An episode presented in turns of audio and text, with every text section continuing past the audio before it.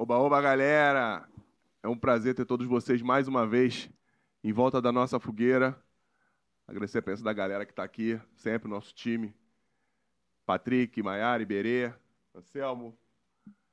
Não se esqueça de se inscrever no canal, de clicar no sininho para ativar as notificações. Compartilha, deixe seu like aí que a galera vai entender que o conteúdo feito aqui no Storycast é de muita qualidade. A gente está passando para vocês umas histórias de vida interessantíssimas que podem ajudar você na sua vida ou alguém que você gosta. Eu sou Fernando Santos, capitão do Storycast. Eu, Anselmo Paiva, tenente do podcast. Feliz da vida. Verificado. Ah, eu tava esperando ele falar, tava esperando ele falar. E a gente, galera, tem o prazer de receber hoje aqui. Pô, eu, fiz, eu fiz um- uma paradinha legal aqui, ó. Heraldo Luiz Tinoco Barbosa Leite. Ficou 30 anos na Rádio Globo, hoje está na Rádio Tupi. O homem cobriu somente 11 Copas do Mundo, fora todo o restante que estava dentro, disso, de- dentro desse processo de 11 Copas. Faz as contas aí quanto dá, pô. 4 vezes 11.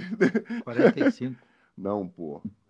44, 44. porra. Aí me arrebenta, pô. Mas a Copa foi ano passado, já tem 45 horas. A gente tem o prazer de receber Heraldo Leite aqui, galera. O cara que é um ícone do radialismo carioca e brasileiro. Muito obrigado pela presença, Obrigado, meu irmão. Heraldo. Muito obrigado, mesmo. Prazer. Entrevistei você como jogador. Legal, fui parceiro dele em algumas Foi meu professor. histórias de futebol aí no Entrerriense. Caraca, tu pegou essa vibe? Nossa, Heraldo. O Caramba. da Silva, grande craque. Teve aqui, o da Silva. Teve aqui. Eu vi que ele teve aqui. É um grande prazer estar com vocês, com a galera que nos curte aí, que curte o podcast. Vamos conversar, jogar uma resenha aí para falar pô. dessas coisas todas, né? Contar um pouquinho, né? Como é que você se transformou nesse, nesse, nessa lenda do radialismo brasileiro, né? É, cara? bom, bom, capitão, tenente, eu sou soldado rádio. Coronel. No, antes gente no começar- microfone ele é coronel. É, não, tá maluco. pô. É. Antes de começar, como é que a galera te encontra nas redes sociais? Como é que a galera acompanha o teu trabalho? Fala pra Ah, gente. é, eu sou bom, sou comentarista da Rádio Tupi, tenho um programa aos domingos de meio-dia às três, é um programa de debates, com muita informação, com muito debate. É, meus parceiros, o Dé, o Gerson, o Rubem Leão. E Time grande, hein? que a gente leva lá sempre. Estamos diversificando, botando sempre um samba também, para dar uma. Né, domingo de manhã, domingo início da tarde, para dar aquela quebrada na, na seriedade. Que, que, que, por que, que eu não tô lá? Leva a cervejinha. É, pô, Que aí, pô. se levar a cervejinha, te chama. Pô. Aí até o samba. né? Então, esse é o. Esse é o e sou comentarista de- dos jogos, né? De alguns jogos, revezando lá com esses parceiros todos da, da Rádio Tupi. É, tenho minha rede social, que eu utilizo mais agora, o canal do YouTube Heraldo Leite na Cara do Gol, Aí, galera. Que é. Faço os meus comentários lá, faço o debate com, com a galera e tal, e mostro um pouquinho do, do que eu faço no dia a dia. E também tenho o meu Twitter, Heraldo Leite Tupi, tenho o meu Facebook e o, e o, o Instagram. Arroba, o Instagram, arroba Heraldo Leite Oficial. São os meus canais. Eu- os meus canais de comunicação eram geralmente para eu falar com a, minha, com a minha galera sobre tudo menos futebol. Agora. Bater bola com a minha família, bater bola sobre os meus netos, né? Tenho cinco netos, vou para o sexto. E eu curto demais a minha família, os meus amigos, a galera da pelada, do, do sábado. Mas hoje em dia já está mais misturado, né? Não, não teve como, né, Não separar. como correr, né? Não, é um cara. Eu sou uma pessoa só, né? Não, é um cara gigante como você, não tem jeito. A galera vai começar a fuxicar, quer saber o que acontece. Viu, galera? Para encontrar o Heraldo Leite é arroba Heraldo Leite Oficial. oficial no Instagram. no Instagram, no Facebook. E siga o canal lá, Heraldo Leite, é, na cara do gol. Façam isso, por favor. E também se inscrevam no canal aqui, né? Arroba Storycast no Instagram, no, tu- no, no Twitter. Tem Twitter, o Storycast? Não. Quai, é, TikTok. É porque eu quase nunca vou no TikTok e no Quai. Eu tenho que ficar perguntando. Mas, é, Storycast. O Iberê acabou de botar o telefone pra tocar aqui, eu não sei porquê. Arroba É- é- É a Storycast. esposa. Ah, então tem que. Então atende. Senão apanha. Então, então atende. É, Storycast, S-T-O-R-I-C-A-S-T. Em qualquer lugar que você colocar, Storycast tá lá, esse mudo. Passando esse conteúdo legal para você. E vamos acompanhar aqui porque o Heraldo vai contar muita coisa legal para nós. Heraldo, como é que você começou, cara? Como é que você, você, fala de onde você é, eu sei, mas conta pra galera aí Bom, eu sou onde campista, você é. é, sou campista, nasci em Campos dos Goitacazes, na época que chamava só Campos. Depois veio, Terra da um, minha mãe. veio um prefeito, da tua mãe, né? Minha mãe é de lá, Pedra Lisa. Pedra Lisa, lá no interiorzão. É, e, e comecei lá estudando no Liceu de Humanidades de Campos para fazer estudar medicina. E E- aí, O que, que houve? por causa do meu avô paterno, que era médico, e, e ninguém dos, dos netos queria seguir a carreira, né? E aí a minha avó, né, disse, vocês têm que seguir, só vocês dois podem seguir, eu e meu irmão mais velho. É, só que no meio do caminho o jornalismo me pegou. Meu irmão se tornou médico, é um dos médicos mais gabaritados lá da cidade, da região, é, pediatra. E, e o, o jornalismo me pegou, porque no liceu eu comecei a fazer um programa, me chamaram para fazer um programa de rádio, porque eu entrava na sala de aula, fa- fal- de aula falando de futebol, no intervalo falava de futebol, no, final falava de futebol, no intervalo ia jogar futebol. E aí me convidaram para chamar, para falar de futebol, do- do futebol carioca. Isso aí, estamos falando dos anos de 1971, 72, aquele time, aquela grande final de Botafogo e Fluminense, contestada e lembrada até hoje, né? Em que o Lula empurra o. Marco Antônio empurra o Birajara e o Lula faz o gol. né? Flávio Minuano cai abraçado com o Brito dentro do gol. E, e não tinha, não tinha vá para ver as faltas todas que o Fluminense cometeu naquela, naquela decisão.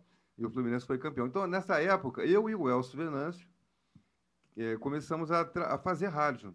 Ele Aí- também é de lá, de, de Campos? também é de lá. Nós éramos colegas de liceu, ele Fluminense e eu Botafogo, e a gente foi nessa resenha por causa, por aí, causa disso, por muito tempo, eh, comentando e levantando sempre esses assuntos. Aí, a, na, eu fui um pulo para trabalhar na Rádio Continental de Campos, fazendo os jogos lá da cidade. Campos tinha um campeonato campista, campeonato de profissionais de sete times quatro times da capital, da, da capital da- do centro da cidade, americano, Goitacás, Rio Branco e Campos, e três das usinas de açúcar que eram fortíssimas, né? E tinham muito dinheiro. Os caras faziam, montavam um time, traziam jogador de interior de Minas, interior de, do Espírito Santo, e montavam times. Usina Sapucaia, usina de Tocos, que tinha o time do Paraíso, e a usina Cambaíba, de um milionário, Eli Ribeiro Gomes. Então era um campeonato fortíssimo. E a gente cobria esse campeonato depois começamos a. é, é, eu comecei a narrar, e aí falei, ah, não é a medicina que vai me levar, não. né? É a comunicação. Não, e tu falou 70, muito influenciado pela seleção de Pela 70. né? seleção de 70, exatamente. né? Tinha um quantos do teu Botafogo nessa seleção, eu- que eu não me lembro. Iberê É. vai saber também, mas fala você, por Pô, o favor. Botafogo tinha Brito, né? Carlos Alberto, depois, na época Fluminense, mas depois Botafogo, Manga, que era goleiro, mas já um, de uma geração anterior. É, Jairzinho, Jairzinho. né? Botafogo. Gerson, Gerson tinha acabado de ser vendido para o São Paulo, mas ele tinha, ele tinha começado toda a preparação da Copa do Mundo pelo Botafogo. Aí foi vendido para o São Paulo, quando durante a Copa ele já era jogador do São Paulo. O Botafogo sempre foi celeiro de craques, né? Foi, 68, 67, 68 bicampeonato, só tinha craque, time do Didi, que era campista também. Enfim, isso o futebol sempre teve na minha, na minha, no meu DNA, no meu sangue. E daí para pular para o rádio eu tinha um tio, tio Sérgio Tinoco, irmão da minha mãe, que era bancário e era radialista. Ele narrava os jogos no fim de semana ou no meio de semana à noite, quando tinha jogo. E durante o dia ele era gerente de banco. E isso, vendo o tio Sérgio fazer as transmissões né, da- pela Continental, depois pela Cultura, Rádio de Campos Difusora. Campos tinha muitas emissoras de rádio, tem até hoje muitas emissoras de rádio. Futebol lá é, é, é muito forte, né? Para as pessoas que vivem, né? Não, quem- lá em Campos, quem tem um time lá, é, o cara torce para o americano e torce para o Botafogo, torce para o Goitacás e torce para o Flamengo. Então, todo mundo acompanha muito. E quem, e quem levava isso naquela época era o rádio. Não tinha televisão como hoje. A nova geração não conhece o que é o rádio de antigamente, porque A importância, essa- né? A importância, né? Isso vale para o Brasil inteiro, né? Porque no Nordeste você vai. Quantas vezes a gente fez Bye Bye Brasil? O Fernando jogou no Flamengo, fazia aquele Bye Bye Brasil final de ano, seis, sete jogos, passando em cada cidade, em cada capital interior, né? Torcida do Flamengo lotava estádio, torcida do Vasco lotava estádio. Então, por quê? Por causa do rádio. O rádio de 60, de 70, né, de Valdir Amaral, antes de Oduvaldo Cosi. Então, é, foi isso que me. Eu, eu, eu vivia isso lá. Ficava tardes de domingo com meu pai colado no rádio. Meu pai tinha um rádio de, de mesa grandão. Ficava ali procurando o jogo do América, que ele era torcedor do América. Ficava mudando de estação em estação, aquela, aquela mexendo no botão assim, do dial, né? Girando. Do dial, girando o dial para buscar um jogo do América. Eu ficava ali, né? Acompanhando tudo. A tua ele. função era achar onde estava passando o jogo. Onde estava passando o jogo. Sabia que a minha mãe é prima do Carlinhos, da, da Rádio Continental de Campos? Carlinhos Manhães? É. É, é primo da minha mãe. Carlinhos Manhães, é. é. Saudoso Carlinhos Manhães. Trabalhei com ele. Enfim, é, e aí o rádio me, me, me, me, chamou, né? Aí eu falei, ó, no último ano que eu tinha que me formar, que eu tinha que escolher a profissão, o curso que eu fazia no liceu era, você podia fazer medicina, ou fazer área de tecnológica, que era engenharia, ou fazer área de humanas, que geralmente era para ser professor, eram os cursos da, da região, né? E não tinha faculdade de comunicação Caraca, na cidade. Ainda tinha. Aí, meu amigo, aí foi a lenha, né, para poder convencer minha mãe e meu pai a estudar no Rio. Existia um vestibular unificado, que era um vestibular único que você fazia, você escolhia a profissão, eu quero fazer comunicação. Onde tem comunicação? O FRJ, o ERJ, é, UF, as, as faculdades públicas, que eu não tinha condição de pagar, meus pais não podiam pagar faculdade particular. E aí, tinha a PUC, né? mas nem pensar, PUC fora de cogitação. E eu passei para o meu primeiro, né, no, no, em 16 lugar, para o UFRJ, e vim estudar no Rio. E aí. Pô, aí tem, tem todo um processo, daí, né? Aí tem todo um processo. Né? Eu comecei a entrar a fazer contato com as rádios daqui, né? Carlos Araújo já trabalhava na Globo, Sérgio Moraes, o Ronaldo Castro e o Kleber na Tupi. Isso eu comecei a fazer contato em 1975, 76. 75 eu comecei a faculdade. E em 1977, o Zé Carlos Araújo saiu da Rádio Globo, ele saiu, na verdade, no final de 76. Saiu da Rádio Globo. Na Rádio Globo tinha Valdir Amaral e Jorge Cury, que eram os primeiros, e o Zé Carlos era sempre o terceiro. Ele nunca ia ser o primeiro enquanto os outros dois estivessem lá. E aí a Rádio Nacional, que né, é, é, é uma rádio do governo, né, do governo federal, na época resolveu montar um investimento ali, trazer uma equipe forte, convidou o Zé Carlos. Zé Carlos convidou o Apolinho, convidou o Deni e convidou o Luiz Mendes. Todos saíram, o Apolinho estava, naquele momento estava sem rádio, mas os outros três estavam empregados na Rádio Globo, saíram, foi uma revolução no rádio, 1976, final de ano.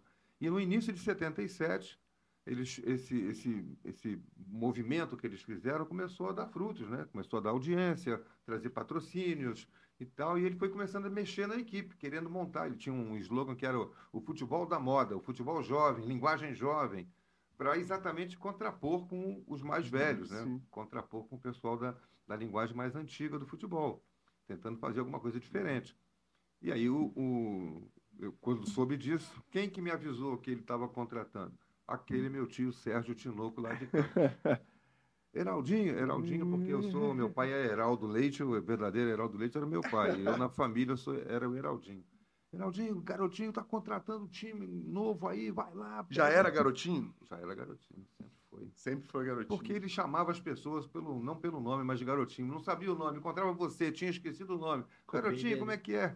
É igual Vida, Vida Mansa. É, pô, é, sempre, nem precisei terminar, né? Tu já sabia. Né? esquece o nome e fala Vida Mansa. Né? Garotinho esquecia o nome da pessoa, chamava de garotinho, sendo velho ou novo. E aí acabou virando um pseudônimo dele, né? Nome mesmo, né? Caraca, legal. É, e, e, então aí eu fui lá pedir, a, pedir eu estava no segundo ano de faculdade ainda, faculdade tem quatro, mas naquela época eu não tinha muito essa coisa de esperar terminar a faculdade para entrar. Até porque ninguém de faculdade escolhia rádio. Quem fazia faculdade de comunicação queria fazer jornal. Tinha o Globo, o Jornal do Brasil, tinha uma hora, uma quantidade. e o jornal era muito forte, né? Muito forte. E, e a maioria do. É, é, a maioria não, mas uma grande parte das pessoas que entravam para lá queriam ser jornalistas de jornal. Nem a televisão tinha tanto impacto como tem hoje. Né? Um ou outro ia fazer televisão, mas para entrar na televisão, para fazer vídeo na televisão, você tinha que ter muitos anos de estrada lá, tinha que ralar muito na retaguarda, na produção. Pra... Então ninguém queria. E eu, eu bom, eu, o rádio eu já tinha uma iniciação lá de Campos, três, quatro anos, mais ou menos. E aí eu pedi ao Zé Carlos lá para uma chance para fazer cobertura, que eu era estudante de jornalismo, e como ele estava atrás de novidades, né, de descobrir novas, novas vozes e tal, é, ele me deu a oportunidade. Oh, você vai ficar aqui três meses de experiência, e aí fiquei três meses de experiência e não saí mais. Cara, não, e você tem uma voz boa pra caramba, né? Pô, tu, já, tu tem É, voz não, de. Não é culpa minha, papai do céu. É isso aí, e o que já ajuda, né? A gente é, tem uma de Ela, a falar ela que é treinada hoje, né? Ou- Pela- pelo exercício da profissão, mas já, mas já nunca tinha fiz curso de. já de- tinha alguma coisa genética, né? A, a Com genética ajuda, ajuda sempre um pouquinho em A todos voz os rouca. E- Não, Nossa. tem uma voz boa, pô. Tem uma voz boa pro, pro, pro radialismo e vai, vai nesse caminho que acaba que a genética tem uma pitadinha, né? De. de, Acho de- do tudo, sucesso. né? É isso, é isso. Afinidade, né? É isso. Para aquele, para aquela. Querer fazer. Você, você, você se apaixonou por, por aquilo, É. tendo todo um caminho legal, né? Entre aspas, para fazer uma outra coisa. Isso é legal porque deu certo. É, deu certo. Deu certo. Deu Eu- eu- eu- certo. e tinha uma coisa que era assim, né? Você vai ser. Eu, eu, eu era, já tinha sido lá em Campos repórter e narrador. Era um narrador naquela época, era assim, você, como o iniciante, né, o mais jovem, ele narrava preliminar, porque tinha preliminar e o jogo principal. É isso aí, é bom a galera saber disso. É. A preliminar começava às três, jogo principal às cinco. Você narrava a preliminar, então eu narrava a preliminar e descia para o campo para fazer a reportagem de campo como repórter no jogo de fundo. Isso lá em Campos. Quando eu vim para cá, que eu olhei o, o cenário, né? Tinha oito locutores na Rádio Nacional, oito narradores. Tinha o Zé Carlos, Sérgio Moraes, José Cabral, Vitorino Vieira e por aí afora. Eram oito. E, e repórteres tinha dois. O Zé Carlos, o, o Deni Menezes e o Washington Rodrigues. Eu falei, opa, eu vou pelo atalho, eu vou por aqui, eu vou ser repórter. O Washington era repórter. Era repórter. Cara, eu não sabia. O Washington era repórter. O Apolinho é por isso, né? Ele era um repórter de campo que usava um- uma, uma espécie de mochila, porque o microfone não era esse microfonezinho pequenininho, bonitinho, era uma caixa desse tamanho, uma mochila mesmo, né? Eu, eu peguei essa época. É. E, e- Tinoco. Tinoco. Eu lembro do Tinoco andando com uma dessas. É, essa, essa que o Tinoco usava, que eu usei também, já era uma, uma coisa mais moderna. O que eles usavam era bem mais antigo e bem mais Maior pesado, ainda? maior. E aí foi na época do, do- da nave espacial Apolo, Apolo 6, Apolo 4, Caraca. e aquilo parecia um foguetinho. Então botaram o Apolinho, o Apo- aquele cara, e só ele tinha, só tinha um aparelho daquele, e ele Caraca. usava. Eu botava aquilo nas costas e ia para o campo entrevistar ele, muito gordinho sempre, né? Ia rebolando com aquilo para dentro do campo. Olha, parece um Apolinho, parece um foguetinho. Né? É daí que eu Caraca, é isso, mano, já descobrimos de onde veio o apelido de Isso, Washington Rodrigues. Caraca, muito legal. E aí o Apolinho, era o Apolinho e o Denil, os repórteres, né? 77 a gente está falando. 77, 78, 79. No final do ano de 79, ele falou assim para mim, e eu era o, o seguidor deles, né? Pô, na brecha, quando alguém não fosse, ou quando alguém parasse, ou resolvesse fazer outra coisa, Tu tava ali. eu estava me preparando para ocupar o lugar. Aí quando foi no final de 79, a Paulinho falou assim, ó, garoto, se prepara aí que vai ter uma novidade ano que vem. Se prepara, se prepara, vai se prepara. Não, não vou dizer nada, se prepara. Se prepara. Bom, preparando, estou me preparando, estou fazendo o máximo que eu posso, aprendendo, absorvendo deles o conhecimento. Washington tinha um estilo, Denis outro, completamente diferente. Denis mais repórter, né, de, de apuração, de notícia. A Paulinho, aquele cara que pega um- uma coisa no ar, assim, transforma numa, numa, numa situação engraçada. E, e eu absorvendo um e outro, aí até que uma virada para 80, eu fui fazer uma, uma excursão com a seleção, minha primeira excursão internacional, mas foi a seleção de novos do Brasil, não é a seleção principal. Era um torneio pré-olímpico na Colômbia. O Brasil foi disputar uma, uma, uma, uma classificação para a Olimpíada. Foi um fiasco. O técnico era o Jaime Valente. Não sei se vocês vão se Não, lembrar do não. Jaime O Valente. nome não é estranho, mas eu não conheço. É, Jaime Valente era o treinador e era, o- a seleção era formada só por jogadores novos, aquele Dudu, que foi meio campo do Vasco, um grandão, jogava fino da bola ele, batia a falta muito bem. A seleção era ótima, mas foi um fiasco, porque ela terminou, classificavam quatro, ela terminou em quinto. Foi um fracasso total. Aí na volta, muitos jogadores se perderam por aquilo, né? não subiram mais com o time de cima, foram considerados jogadores fracassados. Caraca. O Jaime Valente também acabou indo para o mundo árabe e tal, mas não, não foi mais adiante. Enfim, é, quando eu voltei dessa seleção, dessa cobertura, que durou 30 dias, uma vez- 30 dias direto na Colômbia, eu estava com o Sérgio Moraes, pela Rádio Nacional, na, na, na rádio, na rádio Globo estava, estava o, o César Riso, o narrador era o César Riso, e na Tupi o narrador, não me lembro bem quem era. Mas a gente é, fazia um grupo legal ali, bacana, e troca de informações. Para mim era um, uma maravilha aquilo, minha primeira cobertura internacional. Era um mastermind. três anos de rádio, né? E aí, quando a gente volta daquela cobertura, o garotinho me chama e disse assim, ó, é, vamos fazer uma mudança aqui na equipe e tal, o Apolinho vai virar comentarista. Aí o Apolinho vai comentar, e o Mendes, vai embora, vai parar? Não, não, vai comentar junto, vou botar os dois para comentar junto, cada um comenta um pedaço do jogo, um começa, o outro termina e. E aí eu, é, a gente tá precisando, vai precisar de um outro repórter. Vou botar você de, de primeiro até a gente achar um outro repórter. E aí esse outro repórter que eles queriam trazer não podia, não era do Rio, o Kleber Leite, o Loureiro estavam fixos lá na, na Tupi. É, na- não, na, Kleber e Ronaldo. O Loureiro estava surgindo na, na Globo para fazer com Iata Anderson. E aí eles não, não tinham quem tirar para trazer, vir fazer dupla com o Denis. Aí o, o Zé Carlos falou assim, o Apolinho falou assim para mim, ó, os caras estão querendo trazer aí o Roberto Silva. Roberto Silva era o principal repórter de São Paulo. E a gente está combatendo aqui, eu e o Denis estamos brigando com um garotinho aqui, que ele quer trazer um nome, ele quer trazer um cara já conhecido do Brasil. A Rádio Nacional era uma rádio de âmbito nacional, né? Tinha Nacional do Rio, Nacional Brasília e Nacional Porto Velho. Era uma rádio de âmbito nacional. Pô. Queria trazer o Roberto Silva. E a gente não quer porque vai ficar aquele sotaque paulista aqui, ninguém vai ouvir a gente. Então, mete o pau na máquina aí, você que tem que fazer, tem que se tem que arrebentar agora para poder acabar com essa história aí. Aí eu falei, é, deixa comigo mesmo, mano. Não. Moleque, 20 anos, cheio de gás, fazendo o que sonhou na vida, ao lado dos craques que ele ouvia no rádio. E aí, o que que tu, qual, qual o diferencial para segurar essa vaga? É, eu, eu não sei, cara, o que que, o que, que eu fiz. Eu sei que o Zé Não, a tremedeira não. O, Não, o, deu. o Apolinho chegando Não, e falando. é. Aí eu, eu, eu tive que fazer. Eu, eu, eu, eu ia para o Vasco, eu cobria o Vasco na época. Eu ia para o Vasco às 8h30 da manhã, o treino começava às 9, 9h30, ficava o treino da manhã. Pouca gente ia no treino da manhã, porque tinha treino de manhã e de tarde. Quando tinha, né? Integral. Eu ficava lá no clube, comia lá um sanduíche, esperava o time voltar da tarde. Jogadores, às vezes, algum ou outro almoçava no clube. E eu fui fazendo amizade com todo mundo. E isso vai foi me dando fonte de informação. Que, que, que- qual foi o diferencial? Foi esse. Eu era o repórter residente, eu era um repórter permanente no clube. Ninguém sabia mais coisa do que eu. Eu transitava pelos, pelos, pelos, eh, pelas salas, pelos, pelo clube, em Pelos qualquer lugar, pelos corredores. Vasco tinha cheio de, de corredorzinhos. Cheio, cheio, né? cheio de. O Vasco, o Vasco é cheio de, de buraco, um parece um labirinto. Sim, Parece um labirinto. E eu, e eu me tornei um repórter assim, quase que imbatível em termos de cobertura do Vasco. E tinha caras pesados de jornal, Renato Maurício Prado, Márcio Tavares, caras que eram cobra, cobras criadas, peso pesado na cobertura.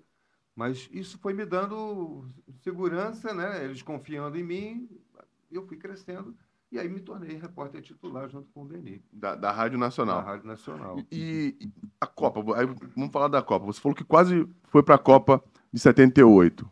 Isso foi pela Rádio Nacional também. Rádio Nacional. E em 82, cara, como é que foi? Em 82, aí em, em 81, nós fizemos, eu fiz a primeira eh, cobertura internacional com a primeira equipe, com a equipe principal, com o Zé Carlos, o Mendes, o Apolinho e o, e o Denis. Fomos cinco para a Copa do para essa excursão que o Brasil fez a França, Inglaterra e Alemanha. Foram três amistosos, Tele era o técnico da seleção, preparando a seleção para a Copa de 82. E aí eu fiz com o Denis reportagem, Denis, o Washington e o Luiz Mendes comentavam e o garotinho transmitia. E aí a gente arrebentou na reportagem. Eu fiz uma dupla com o Denis, assim, que chamou a atenção. Então eu digo sempre, eu, eu- claro, eu tenho, tenho meu valor, meu talento, mas eu tive professores muito fortes. Eu tive mestres, eu tive a humildade de seguir, né? Vou Isso. fazer o que esses caras fazem e tentar fazer alguma coisa a mais de diferente. Não, e você falou os nomes aí, desculpa te interromper, que eu tenho, assim, eu tenho 43 anos, é, 10 a menos que o Anselmo, e, Você está contando com e, o gato? e- e aí, e Tá aí, contando com e o gato, aí é, eu conheço todos esses nomes. Eu, eu peguei essa, essa época que o rádio era tão importante quanto. E, pô, você falar do nome dos caras é. A memória vem, Vem de na você, cabeça. você, você. E o rádio tem uma coisa legal, né? Que ele te dá o nome e a voz. É. Que fica aquela coisa inconfundível, né? E isso é, é, é legal pra caramba. Eu falei da Copa, mas antes da Copa, a gente tá falando de Rio de Janeiro, né? Porque ele trabalhava aqui no Rio. Teve, teve o brasileiro e a Libertadores do Flamengo, né? Você, Sim. você participou desse. desse de- Participei. Só que eu não cobria Flamengo, né? Sim. Eu cobria Vasco, o Zildo Dantas cobria o Flamengo. E o Deni, nas viagens, é que ia acompanhando o Flamengo. Então, eu não era do, do- meu dia a dia, não era Flamengo. Era... Era, o- era o Vasco. Mas nas transmissões, o garotinho já me chamava, por eu ter a linguagem jovem natural, sem, sem ser uma, uma forçação de barra, eu tinha uma linguagem da, da minha época, né? da minha, Da sua idade, da não. minha, da minha turma, né, de, de, de faculdade e tal, de rua, ele me colocava para fazer um movimento de galera. Isso que hoje pouca gente faz, mas faz mais na televisão, ficar ouvindo torcida. Só que eu vivia lá dentro da galera. Eu ia, eu pegava o microfone, eu ia para dentro da- das torcidas organizadas, que eram mais organizadas do que hoje. né? Era, é boa, Vamos- ótimo vamos com- comentário. vamos convir, né? Sem entrar em muitos Entre uma prós e lei. contras, mas que mais É. organizadas eram. mas eram muito mais organizados. Tem o troféus de, de torcida organizada de melhor repórter, da cobertura, de todas, da torcida do Vasco, da Tove, da torcida do Flamengo, da Raça, da Jovem, Pô, legal. enfim. E aí eu fazia esse movimento de galera e isso trazia o torcedor para. Porque as outras rádios, a Rádio Globo, na época poderosa, não fazia. Ela transmitia o jogo e o ouvinte era só o ouvinte. E a Rádio Nacional começou a trazer o ouvinte para participar, ouvir. O ouvinte tem voz, o ouvinte aqui o ouvinte também fala Caraca, tem opinião. Então gente- eu entrevistava os torcedores no meio da arquibancada, lá no meio do, da, da muvuca, na entrada, na saída do, do estádio. Então eu participava disso. No dia da final do Mundial de Clubes, eu estava na Cinelândia, tinha um milhão de pessoas ali na Cinelândia, um aparelho de TV pequeno, porque não existia essa coisa Telão. de. É, não, a TV, a TV não era tão popular era tão como, popular. como é. E, e- e- e a gente é, colocava vários pontos de alto-falantes com o som da Rádio, da rádio Nacional. Entendi. A, a, a TV mostrava a imagem E o e o som da- era da A rádio. gente botava, então as pessoas ouviam a Rádio Nacional. Eu fiz a cobertura do Flamengo, campeão do mundo, meia-noite, né? que O jogo foi meio-dia lá, meia-noite aqui. A Cinelândia lotada. Lotada, né? Infernizada. festa, hein? Caramba, e não, e deve ser inesquecível pra você, né? Inesquecível, inesquecível. Pô, é. Parece que tô vendo o que aconteceu ontem. Impressionante, Pô, né? cara, que Agora, maneiro. Heraldo, você pegou o início do Eurico Miranda, né? Sim, peguei. Você lembra, assim? Porque ele começou como vice de futebol, Ele não era foi? diretor de futebol primeiro, depois vice de futebol. É, quando ele começou, pre- presidente, se eu não me engano, Era o era o? Alberto Pires Ribeiro. Então, antes.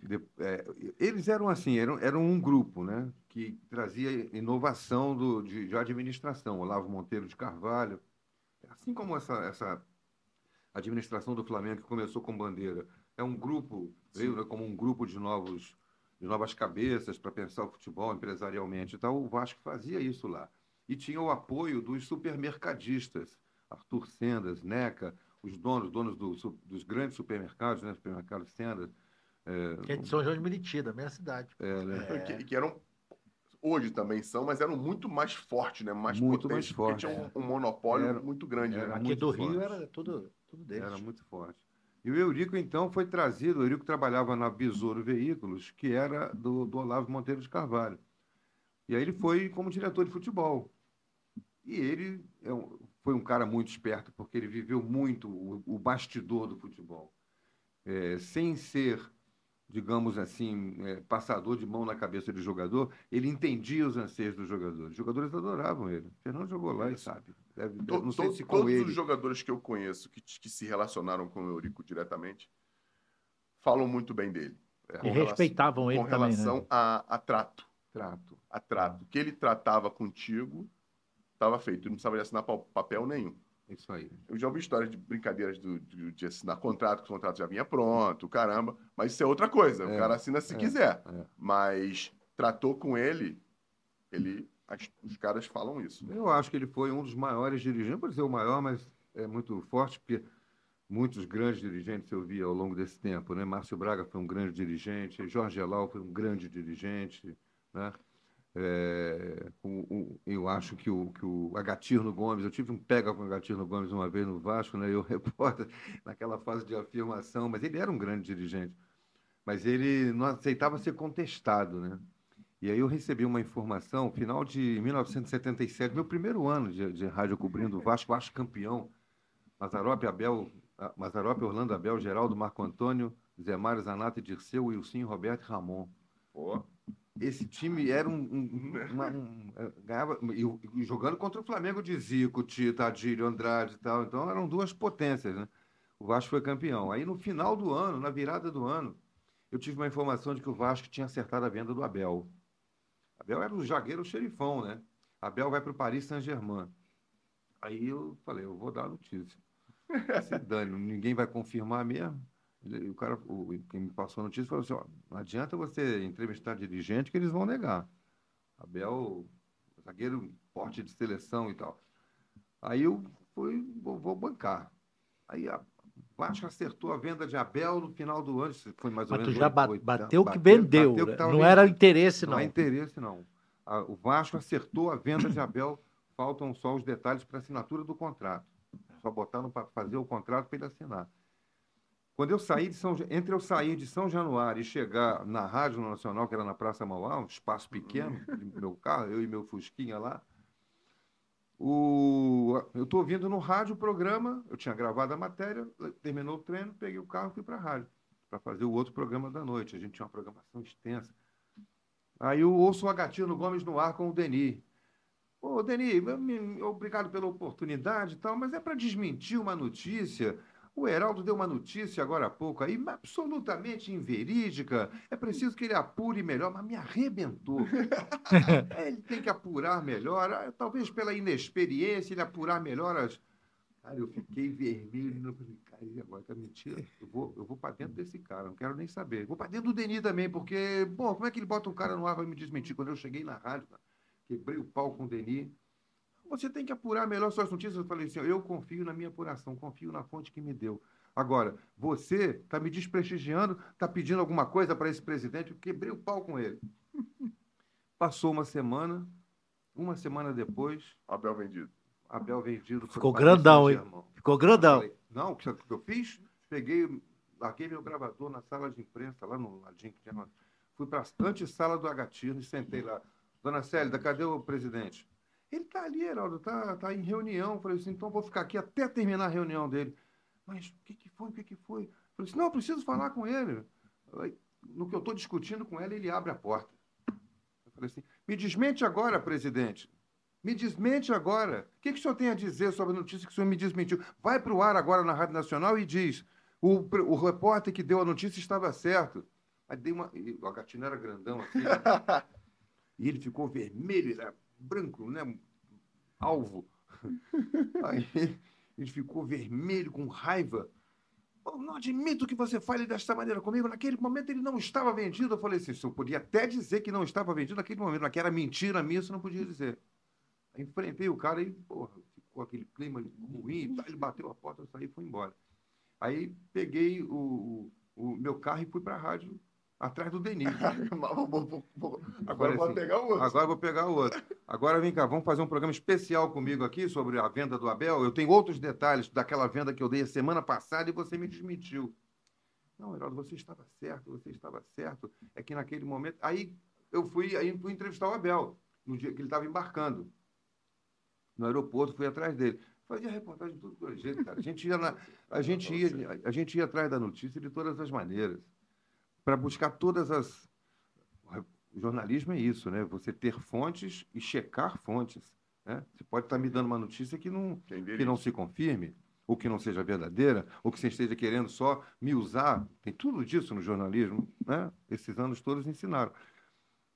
E aí o, o fui no Abel, aí o Abel é, estava certo, sim, tal. Eu tava, acertei com o Paris Saint-Germain mas eu, o Vasco não tinha o Vasco acertou com o Paris Saint-Germain, mas eu não tinha acertado ainda. Faltavam os detalhes do meu contrato. Tudo bem. Ele veio me contar isso depois com mais detalhes agora, né? Há pouco tempo. Não, mas o Vasco ainda estava errado em te desmentir, porque o Vasco acertou. Lógico, o Vasco tinha acertado. E, é e era que- essa notícia que tinha dado. O Vasco acertou a venda de É, Abel acabou. Não, e muito, muito maneiro. O Anselmo pulou.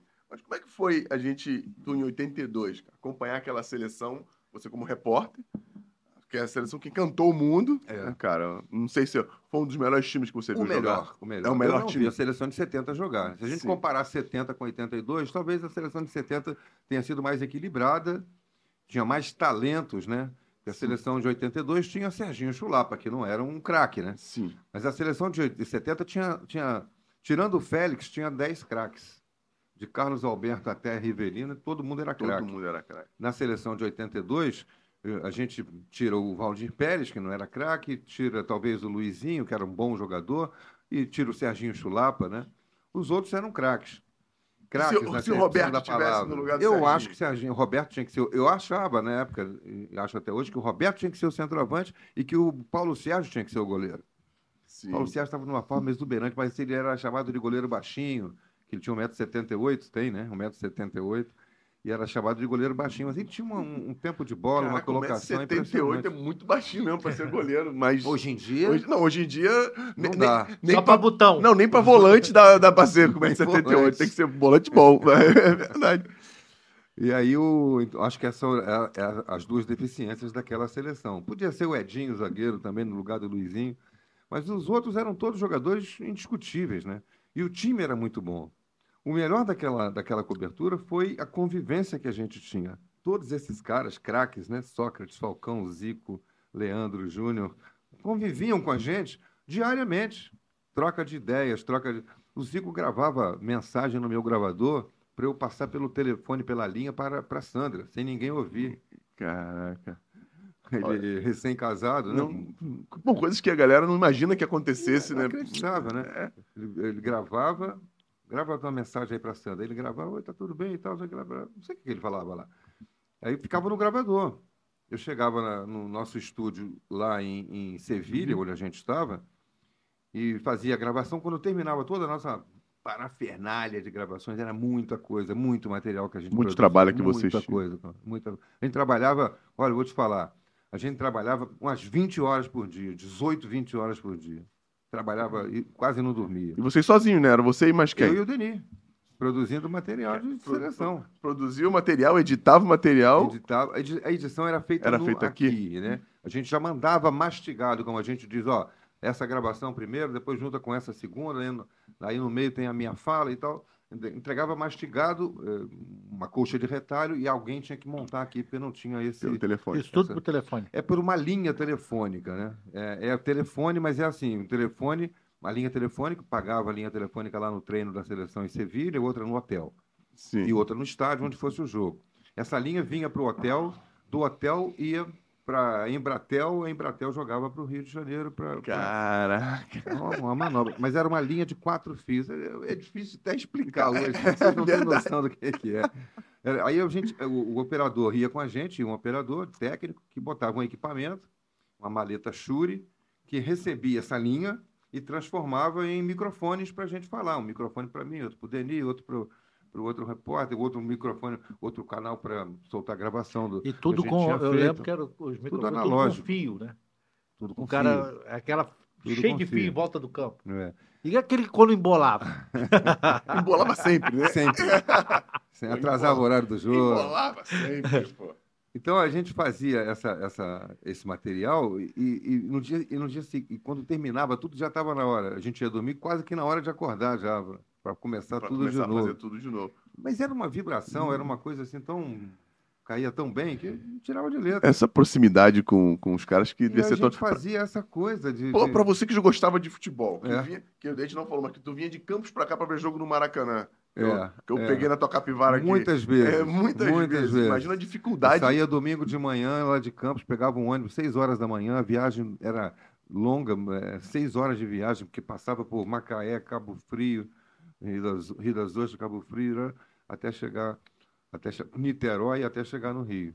Chegava meio-dia, saía de Campos seis horas da manhã, chegava meio-dia, ia para o Maracanã, tinha família nenhuma aqui, ia para o Maracanã, assistia a preliminar, assistia o jogo, pegava o ônibus de volta e chegava em casa de madrugada. Olha, imagina para um cara que fazia isso para ver os jogos do Maracanã, tá lá, junto com os caras, na, na Copa do Mundo de 82, uma seleção que era totalmente favorita, né? Favoritíssimo. Favoritíssima. Os italianos, quando a gente terminou o jogo, termina o jogo, a gente desce para a sala de imprensa.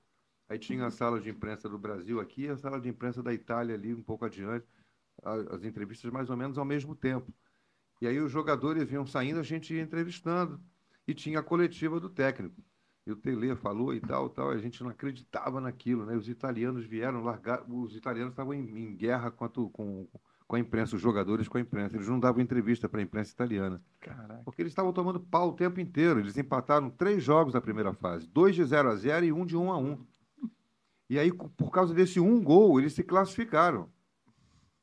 E na segunda fase foi uma, uma foi um novo triangular: Brasil, Argentina e Itália. E aí eles ganharam o primeiro jogo, eles ganharam da Argentina. Quando a gente jogou com a Argentina, ganhamos também. Nós fomos jogar com a Itália pelo empate, porque nós tínhamos melhor saldo de gols. Brasil ganhou de 3 a 1 da- da- e a Itália ganhou de 2 a 1 uma coisa assim.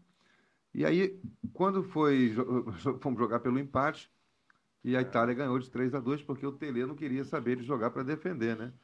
1 a 0 1 a 1 2 a 1 2 a 2 Vamos ganhar esse jogo, 3 a 2 3 a 2 eles, né? E aí o- o- os italianos não acreditavam, os jornalistas. Como é que vocês conseguiram perder esse jogo para esse time? Inacreditável, incredível. E aí nós fomos, eu fiz umas duas ou três entrevistas com jogadores italianos, porque para nós eles falavam, para os italianos não, para os jornalistas italianos não. A gente- entrevistava e depois passava a gravação para eles aqui na, na moita, na encolha, para eles legal. utilizarem também. Legal. E como é que dá essa. Como é que passa pelos caras? né? Os caras do tamanho que eram, já eram gigantes os caras. É. Falcão, Zico, Toninho Cerezo, Era Roberto. Leandro, o, Leandro Oscar, Oscar. Luizinho e Júnior. Cerezo, Falcão, Sócrates e Zico, Serginho e Éder. Era essa a seleção. Caraca, como é que esses caras perderam, mano? E- aí o Tele, foi quando começou aquela coisa do bota ponta Tele, que Bota o Tele tirou o ponta direita, né? Quem era o ponta direito que ele tirou? O- o- ele tirou ponta direita. É, Ma- Martilico, não? Tô falando besteira. não era Martilico, não. Eu sei que ele, não- ele fez vários testes e ele botou improvisado de ponta direita o Paulo Isidoro, que era Sim, meia do Paulo Atlético Isidoro. Mineiro. Paulo Isidoro. Ele botou o Paulo Isidoro, mas o Paulo Isidoro todas as vezes cortava para dentro.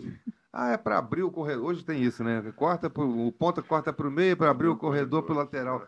Isso já existia naquele tempo. Era essa a, a dinâmica de jogo do, do- do Brasil, que o Leandro cruzava muito bem. E, e como o Éder era ponta esquerda aberto, o Júnior jogava por dentro, Por dentro. fechando. Virava um meia. Praticamente estava organizado. Estava organizado o time, É, né? Só que na- tinha um centroavante que atrapalhava o Zico, que era o Luizinho. Não, e, e o legal de o legal não que pode ter, porque o, o- a seleção tinha o Jairzinho, que era ponta a ponta. É. E deve ser por isso que a galera tava sentindo saudade daquele, Então, o Jair, daquele o. Jairzinho- Veio o Garrincha, aí eu não sei quem veio depois do Garrincha, e o Jairzinho chegou é, pra Garrincha, ocupar- Jairzinho. pra ocupar esse espaço ponta acho que era direita. Rogério nessa época, que era o ponta direito, e o Rogério se machucou. Rogério que era a ponta do Botafogo. E aí o Tele começou a inventar um falso ponta. E aí no primeiro jogo, ele, ele tirou o Paulo Isidoro e botou o Zico de, de ponta direita. O Zico jogou 20 minutos e falou assim: não vou jogar mais lá, hein? Ou no intervalo eu vou sair, você bota outro, porque eu não vou jogar mais lá. Aí trouxe o Zico para o meio e o Falcão começou a jogar, cair por ali, ou o Falcão ou o Cerezo, alguém caía pela direita, porque o Zico estava se prejudicando lá e falou que não ia voltar para o segundo tempo. O Brasil estava jogando contra a Rússia, né, contra a União Soviética, Que era forte que na era época. fortíssima, e a União Soviética fez 1 a 0 Aí o Brasil empatou e, o, e teve que virar o jogo no segundo tempo, acabou ganhando de 3 a 1 Mas o Zico disse que não voltava para o segundo tempo se ele tivesse que jogar lá de ponta direita. E aí faz o quê? Bota Aí outro bota- na ponta. Botou o Zico no meio e botou o Cerezo, o Falcão caindo por ali. Cara, pô, que legal. E, pô, tristeza de voltar pra casa na tua primeira Não, Copa. e aí quando o jogo termina, aquele 3 a 2 para a Itália, a gente também não acreditava, né? Como é que pode, né? Como é que o Brasil vai... E aí o que que faz agora a equipe como cobertura, né? O que que a gente vai fazer? Volta todo mundo? Faltava ainda alguns jogos pra, pra, da, da Copa. Aí o Denis Menezes, que, a- que era mais velho, mais experiente, né, do que eu, voltou acompanhando a seleção e eu fiquei lá para fazer a Copa até o final. Aí foi bom também, porque já não tinha aquela obrigação de tanto noticiário, eu pude curtir um pouco mais a, a Copa do Mundo em si, né? Caraca, assim, deve ter sido uma sensação de. Deve ter sido absurda essa, a tua sensação de. Muito boa. de- pô, A melhor de todas, Cobri- a maior. foi a ma- melhor de todas? Foi a maior, foi a, a maior seleção que eu vi e foi a maior decepção, né? Porque a gente não acreditava que podia perder aquele jogo. Uma das alegrias da minha vida foi quando, quando é, demoliram o estádio Sarriá. Eu nunca mais me lembrar daquela desgraça daquele estádio onde o Brasil perdeu o jogo. Foi, foi em Sevilha, como você estava falando? Foi Não, onde? foi, Em, foi em Barcelona. Foi em né? Barcelona? Porque o Brasil, a- primeira fase, jogar a a cabeça de chave, a seleção cabeça de chave, isso é pelo ranking da FIFA, jogava todas as partidas na mesma cidade. Então o Brasil jogou os três primeiros jogos em Sevilha. A gente tinha morada fixa em Sevilha lá. Facilitava o teu trabalho. Facilitava muito, né? Facilitava demais. Depois a gente já estava se sentindo local, né? Na cidade. Sabia onde tinha os lugares, os babados. as- Isso aí. As voltinhas que tinha que podia dar. E aí, quando passou, aí foi para Barcelona para fazer a segunda fase. Foi o jogo contra a Argentina e depois o jogo contra, o jogo contra a Argentina foi o jogo que o Maradona foi expulso. O Tele botou o Batista para marcar o Maradona. E o Maradona ficou irritadíssimo. E o Batista não deu uma porrada nele, só na bola, marcando fio, mas também não fazia outra coisa. Eu acho que ele não olhava nem para a arquibancada, era só onde está o Maradona, ele estava atrás. Não deixou o Maradona jogar. O Maradona ficou O doido. Maradona ficou doido, foi expulso, deu uma porrada nele foi expulso. Caraca, não. Maneiro, maneiro pra caramba. Pô, vol- voltou, você voltou de lá, aí o Flamengo é campeão brasileiro de 83, não é isso? 82, 82, 83. 82, 83, não é isso? Bicampeão, é. Bicampeão. 83 é o título que está fazendo 40 anos agora, né? É, é verdade, isso aí. verdade. 40 anos. 40 anos do título, E tu acompanhou essa geração toda, né? acompanhei. E foi, o- acompanhei. o ano que o Zico Aí foi eu já cobria Flamengo. Aí tu já cobriu o É, Flamengo. quando eu voltei da Copa, eu já passei a cobrir Flamengo. Cobrir Flamengo, mal, mal- só para vocês entenderem, né? Quem está nos ouvindo e vendo. É, é, é, é é tra- é trabalhar no, no topo. Por quê? Por que, que é, um- é- é a principal cobertura é Flamengo? Porque tem a maior torcida. Se tem a maior torcida, tem o maior número de ouvintes. Eu vivo dos ouvintes. Não Fala como- mais pessoas. não- não- às vezes as pessoas ah, dá prioridade ao Flamengo. Não é prioridade. O Flamengo tem maior espaço porque ele tem maior visibilidade, tem maior audiência. É por isso que se dá mais, se trans- transmite às vezes mais jogos do Flamengo, às vezes até quando ele não está tão bem no campeonato. Quando um time desponta, quando o Fluminense vai melhor, quando chegou naquelas finais da contra a LDU da Libertadores, a Sim. cobertura maior, era- o espaço maior era para o Fluminense. Quando o Botafogo foi campeão em 95, aquele time também tinha uma cobertura maior. Mas o Flamengo vai ter sempre, com time bom, com time ruim, porque tem público para isso. A torcida do Flamengo não diminui. Né? Porque Só o time está mal, diminui a torcida. Não, a torcida fica com mais raiva, mas ela continua. Eles- Não, eu não, acho que eles é estão um verdade. pouquinho raivosos É, é, agora. a galera nesse tá meio chateada. Pô, eu- tu vai vendo as mensagens que a galera deixa aí, mas faz parte também do- Faz do- de uma parte, reformulação. Ué, é, faz parte. Faz parte de uma reformulação. o Flamengo há 10 anos atrás andou tão endividado quanto é- são hoje os maiores, os clubes mais endividados do Brasil. É isso. É, quase caiu para a segunda divisão. Tem aquele famoso histórico do, do jogo contra do Flamengo Fluminense Portuguesa, quem caiu, quem não caiu, que Isso. viraram a mesa. O Flamengo estava ameaçado de rebaixamento ali até o final. Eu joguei, eu joguei quatro, três, é, um, dois, um, dois, cinco. Eu joguei, sei lá, de seis, sete, sei lá, no- contra os brasileiros eu joguei, e só pelo Flamengo. Três, a gente livrou No final. no, na última rodada, ou perto das últimas rodadas, não cair. Nem sempre o Flamengo teve o melhor time, mas a, a torcida nunca diminuiu. O que você vai fazer? Porque ninguém sabe, né? Porque ninguém sabe. Aqui Ninguém é, sabe. e a galera tem que entender. E, e- e- e torcida, assim, quem tem maior torcida é ou porque ganha título ou porque tem ídolos. E o Flamengo sempre teve ídolos, mesmo nas vacas, nas vacas magras. Caras que se identificavam com a torcida, né? Com, com, com o clube. Verdade. Eu nunca tinha pensado por esse lado, com, com relação aos ídolos. O Rivelino foi, foi responsável por essa geração corintiana que está aí, que vai de geração em geração. Essa torcida do Corinthians, a segunda maior do Brasil, é por quê? Por causa da geração Rivelino. Foi um ídolo de muitas décadas no Corinthians e que manteve sempre o crescimento da torcida. Não, legal pra caramba. Vendo por esse ponto, por esse lado, nunca tinha é, reparado, viu? Bom falar Eu com fui gente. tricolor. Aí quando tiraram o Depois Rivelino, ele eu veio- deixei de ser. Tô de sacanagem, não. É bem, é bem, por causa do Rivelino? Não, é eu bem- era é bem- tricolor. É bem seu misto. E aí, mesmo, né, eu era moleque, tricolor, aí venderam o Rivelino, que era o melhor jogador. É. Aí eu fiquei puto, aí de- eu, ah, fiquei sem time. Deixou ele ser Fluminense. Deixei de ser E não Fluminense. dá pra reclamar do Caio, pô. Não, mas o Caio foi comprado. Não, não- não interessa. Investi... Mas aí é que Caio é filho dele, que o padrasto comprou pra virar Botafogo. Aí depois ele o pegou o dinheiro é e Bota- voltou a ser Flamengo, entendeu? É, eu quando me divorciei, o Caio tinha três anos. É, dois ou três anos. E aí, os dois eram flamenguistas, o Kelvin e o Caio. E aí não. Todo mundo já sabe essa história dos filhos. Ele não sabe. Não continua, não. Tô falando pra Maiara. Pode É, continuar. eu aí pô. Eu, fui levar um dirigente do eh, japonês, do, no clube japonês, para assistir o jogo do Botafogo, para ver o Almir. Quando eu olho assim, eu falei, ih, caralho, é meu filho? Não é que é. Tá de short, camisa, boné e bandeira.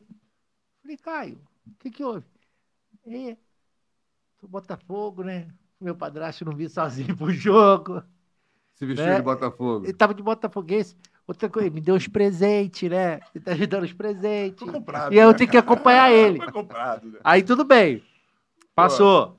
Botafoguense, o Kelvin, flamenguista. Legal. Aí o Almir foi- fez uma campanha boa com. No, no Bangu, foi pro Flamengo. Aí ele, pai, pede uma camisa do Almir, do Flamengo. Eu falei, não, vou pedir pro, pro Kelvin, que é flamenguista. Você é botafoguense, vou pedir camisa do, do, Flamengo pra você. Pô, pai, tá muito difícil torcer pro Botafogo. Eu não consigo sacanear ninguém. né? Eu não consigo sacanear, todo mundo me sacaneia. E eu não consigo sacanear ninguém. Bandido esse Dá pra. É, pô, mas pede lá mim. Eu falei, não. Se você, se você é flamenguista, eu te- eu te arrumo a camisa. Quer a camisa do Botafogo? Te arrumo. Então eu vou deixar de ser Botafogo. Eu falei assim, então liga lá pro teu padrasto agora. liga. Aí ele liga. Quem chama ele de pai? Ô pai, é, tudo bem com o senhor? Tudo. Então, é, eu tô te ligando porque eu, eu não vou continuar sendo Botafogo, não. Tá difícil. Aí ele, tu é um safado, tu é um bandido, já viu o cara trocar de sexo, mais de time, eu nunca vi. Eu não quero mais falar contigo, não. Pá! Aí desligou o telefone. Aí eu dei a camisa do Almir pra ele. Criou uma discórdia na família do moleque, mas deu a camisa pro moleque. Sim, isso é, isso, é, isso é bem legal, né, cara? Isso é bem legal. Pra você que é botafoguense, vamos, então, qual foi o maior, maior alegria que, o Bota, que você viu o Botafogo? Ah, eu, eu- olha, eu, eu sempre separei muito, Fernando, essa coisa de torcer para o time e por causa da minha profissão Sim, claro, e claro. ser jornalista. Sempre pautei por ser buscar ser o mais isento possível. É claro que quando eu estou na minha Na no tua- meu relax, na- eu estou sozinho na minha sala, eu torço para o meu time.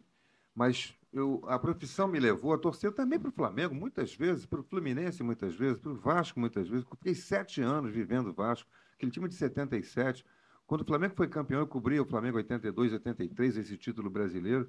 O Jorge Elau me deu faixa de campeão. Fiz uma faixa daquele igualzinha dos jogadores. Não é faixa de camelô, não. Sim, A sim. faixa igual dos jogadores, com o meu nome. Que vinha aqui. com o nome antigamente, as Vinha com faixas o nome de lá na- naquela com- roseta que Aí tinha aí, embaixo pô. da faixa. Da Silva. Então, é, eu, eu, eu, eu gosto de todos. Eu sou futebol carioca, principalmente, né? É o, é o que é o que meu trabalho me, me leva a ser. Agora, quando eu estou sozinho em casa, eu torço para o meu time. Mas sempre assim, de uma maneira Comedida, né? comedida, moderada. moderada. Porque quem vive futebol não dá É. pra ser tão. Xingo o técnico, xingo. Eu xingo o jogador que perde o gol feito, xingo. Esse jogador não pode jogar no meu time? Faço. Mas sou eu comigo. Não faço essas demonstrações e tal.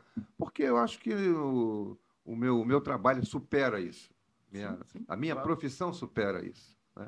E aí eu, eu prezo muito por isso. Qual a maior alegria que o Botafogo te deu A nesse maior momento? alegria foi a de 86, no- eh, 89, por quê? É, Caramba. muita gente diz, ah, foi o Campeonato Brasileiro de 95. Não, foi a de 89, porque eu estava lá cobrindo o Botafogo na época. Você Aquela cobriu o Botafogo? Aquela fase final, eu, eu nunca cobri Botafogo muito tempo, mas aquela fase final, é, é, 89 eu estava na Tupi, eu estava com Penido na Tupi.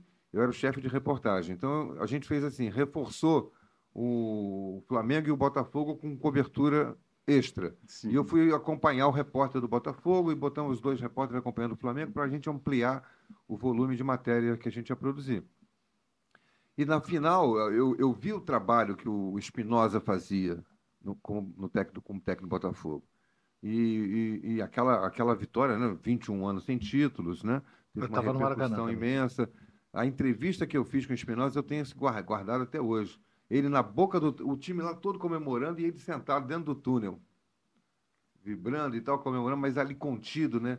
E aí eu fui exatamente em cima dele, fui sozinho em cima dele, todo mundo procurando os jogadores, eu fui no, no Espinosa. Que sacada, hein? Que, que, qual é a sua sensação? Porque você não está na mesma, na mesma página de euforia dos jogadores. Ele disse assim, Heraldo, aprendi uma coisa na vida, sendo para o bem e sendo para o mal, sendo para a alegria, sendo para a tristeza. Isso passa. Essa é a frase que norteia o meu trabalho, a minha vida e tal. Isso passa essa euforia, vamos comemorar, vamos beber, vamos extravasar e tal, mas vai passar. Da mesma forma que quando a gente sofre uma grande derrota, ela não vai ficar para sempre, ela passa. Então, vamos comemorar, mas isso passa. Cara, isso ficou na minha cabeça. a entrevista que ele deu para mim. O cara tem essa serenidade. É, tem essa serenidade, essa. Feito, né? Para a galera ver. Isso foi um campeonato. anos isso, sentido. Isso foi um campeonato. Isso foi um campeonato estadual para a galera entender o peso que os estaduais tinham no futebol brasileiro. É o famoso gol do Maurício que, que supostamente empurrou, o Leonardo. Eu falo que empurrou, ele fala que supostamente empurrou. Não, mas não empurra, não.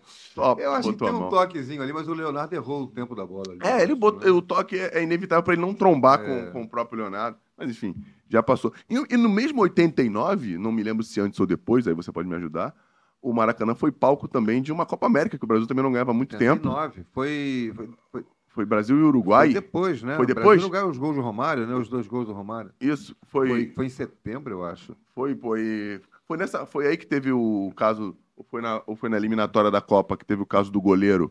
Do goleiro ah, Chile. Ah, não, foi Uruguai, foi, foi o chileno, foi, foi Chile, Chile é. foi Brasil e Uruguai. E o Brasil não vencia a Copa América há algum tempo também. Isso, isso. Muitos anos sem vencer, protestos demais. O Brasil, a seleção jogando mal, né? O Zagallo tirou, tirou o Romário, não convocava o Romário. Isso. E aí o, fomos jogar em Recife, aí o Ricardo Rocha fez aquela, aquela coisa da seleção entrar em campo de mão dada sim, e tal, para pedir o apoio da torcida. E ali começou. E veio para o jogo final contra o Uruguai. E aí. Tu tava, você estava cobrindo, cobrindo seleção. Cobrindo seleção. Pô, e, e, dentro do Maracanã. E aí foi. Não, não tinha tido título não, Brasil não, porque não, porque 50 o Brasil, perdeu, perdeu, né? Não tinha tido, não tinha Copa América. Aí foi ali a primeira Copa América, depois teve a Copa das Confederações, que o Brasil ganhou em 2013, né? Sim, sim. E, e, o, e a Olimpíada.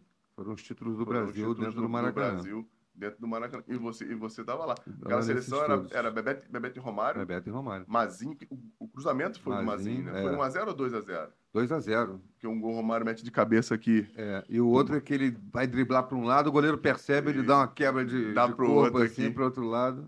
Foi esse o jogo que o Romário voltou para a seleção. Foi esse o jogo que ele voltou. Caramba, cara, eu confundia com aquele com, com, a, com a eliminatória da Copa, não, mas foi esse jogo que o, jogo, o Brasil inteiro pedindo, né, pro, pro Todo Zagallo convocar. Querendo, a galera pedindo. E ele, e ele falou, né, se me convocar, vai é. ser campeão.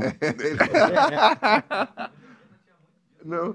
É, pô, essa, esse bate-boca, né, essa, essa convocação, né? É. E o Romário era craque nessa parada. O Romário era campeão. Não, eu acho que ele em que todos estimulou. os aspectos, né? De, de, de, promocional, de provocação. É para ter um tamanho, né? Pô, Renato, Romário, Túlio, pô, essa galera que fazia esse. É.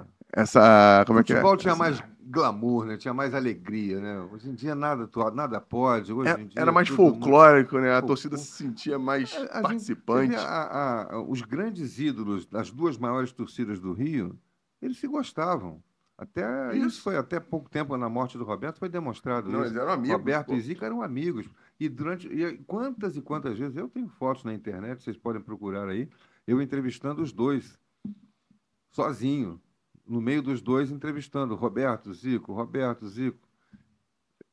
A gente fazia trans, é, é, programas com eles por telefone nas concentrações. Bota o Roberto daí que eu vou botar o Zico daqui. Aí botava o fone no ouvido e tal, ficava conversando sábado à tarde, na véspera né, do jogo, que ia ser no domingo e tal, falando do jogo. E tinha provocação, tinha aposta. Ah, você vai. Então, se você perder, paga o almoço, então. Tá bom, eu pago o almoço, mas se, perder, se não foi você, você. E, e não tinha. É, é, ninguém destratava o outro, ninguém. Era tudo com educação, com respeito. Com né? educação, né? com respeito, principalmente. Né? É. E hoje em dia, infelizmente, essa, a, as redes sociais têm um, uma grande importância para a sociedade hoje, mas elas também têm um, provocaram um grande um grande mal, que é essa falta de respeito, né?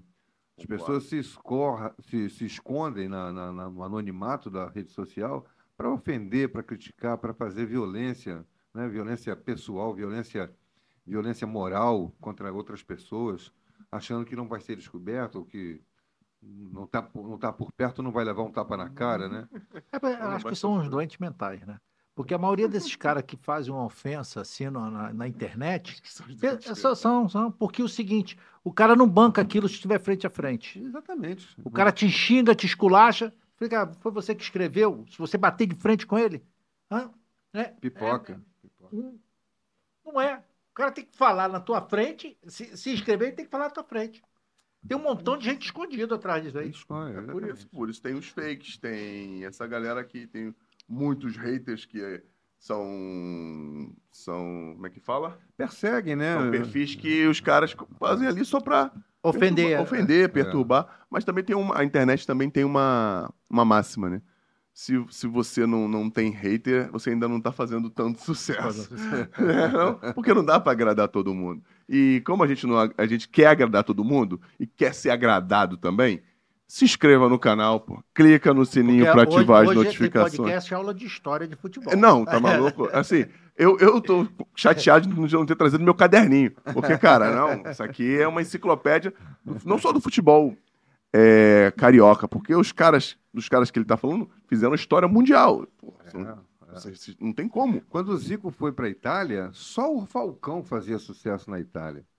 E eu acompanhei aquela, aquela venda do Zico, eu dei o, o, maior furo de reportagem da minha vida. Não podemos terminar o programa se eu contar não, isso aqui. Não, não, não, pô. Vamos terminar é, agora, não. É, o Zico tinha acabado de dar para o Flamengo o título brasileiro de 83. Ele e o Leandro foram os grandes artífices daquela vitória sobre o Santos.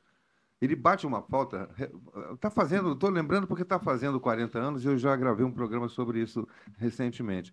A falta que ele bate para o Leandro fazer o gol de cabeça ele não ele está com um pé ao lado da bola e o outro pé ele chuta a bola, falta, bola parada. Sim, ele não, ele, ele não tomou dois, dois ele... três passos para trás para bater a falta, não. Ele está parado na bola assim.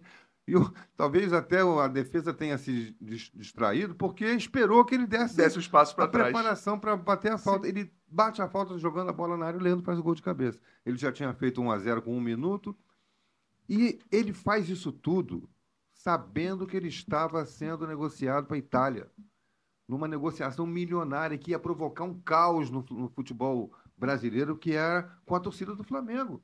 Não se falava, foi um, foi um, um segredo mantido, muito bem mantido, até a hora da, da revelação pelo presidente do Flamengo, três dias depois do título. O Flamengo concentrou tudo no título brasileiro, tinha perdido para o Santos o primeiro jogo 2 a 1 e aí faz, vai para o segundo jogo precisando ganhar de 2 a 0 Faz um gol com um minuto, faz o segundo gol nesse lance da falta que o Zico bate, o Leandro faz de cabeça. Quem que devia bater a falta? O Leandro. Quem devia estar na área? O Zico. Ele troca, sai daqui, vai para a área. Quando o Leandro corre para bater a falta ao lado da área, assim, né? Sim, sim. É entre a linha lateral, linha, a linha a lateral, a lateral e, a, e a área. E a linha da área. Ele vai para a área. Ele manda o Leandro ir para a área. E joga a bola na cabeça do Leandro, o Leandro faz o gol. Cara, eu, eu, o cara ter essa esse comportamento profissional, dedicado, focado numa decisão de campeonato brasileiro, estando participando de uma negociação, imagina, cara, você está fazendo negócio da sua vida.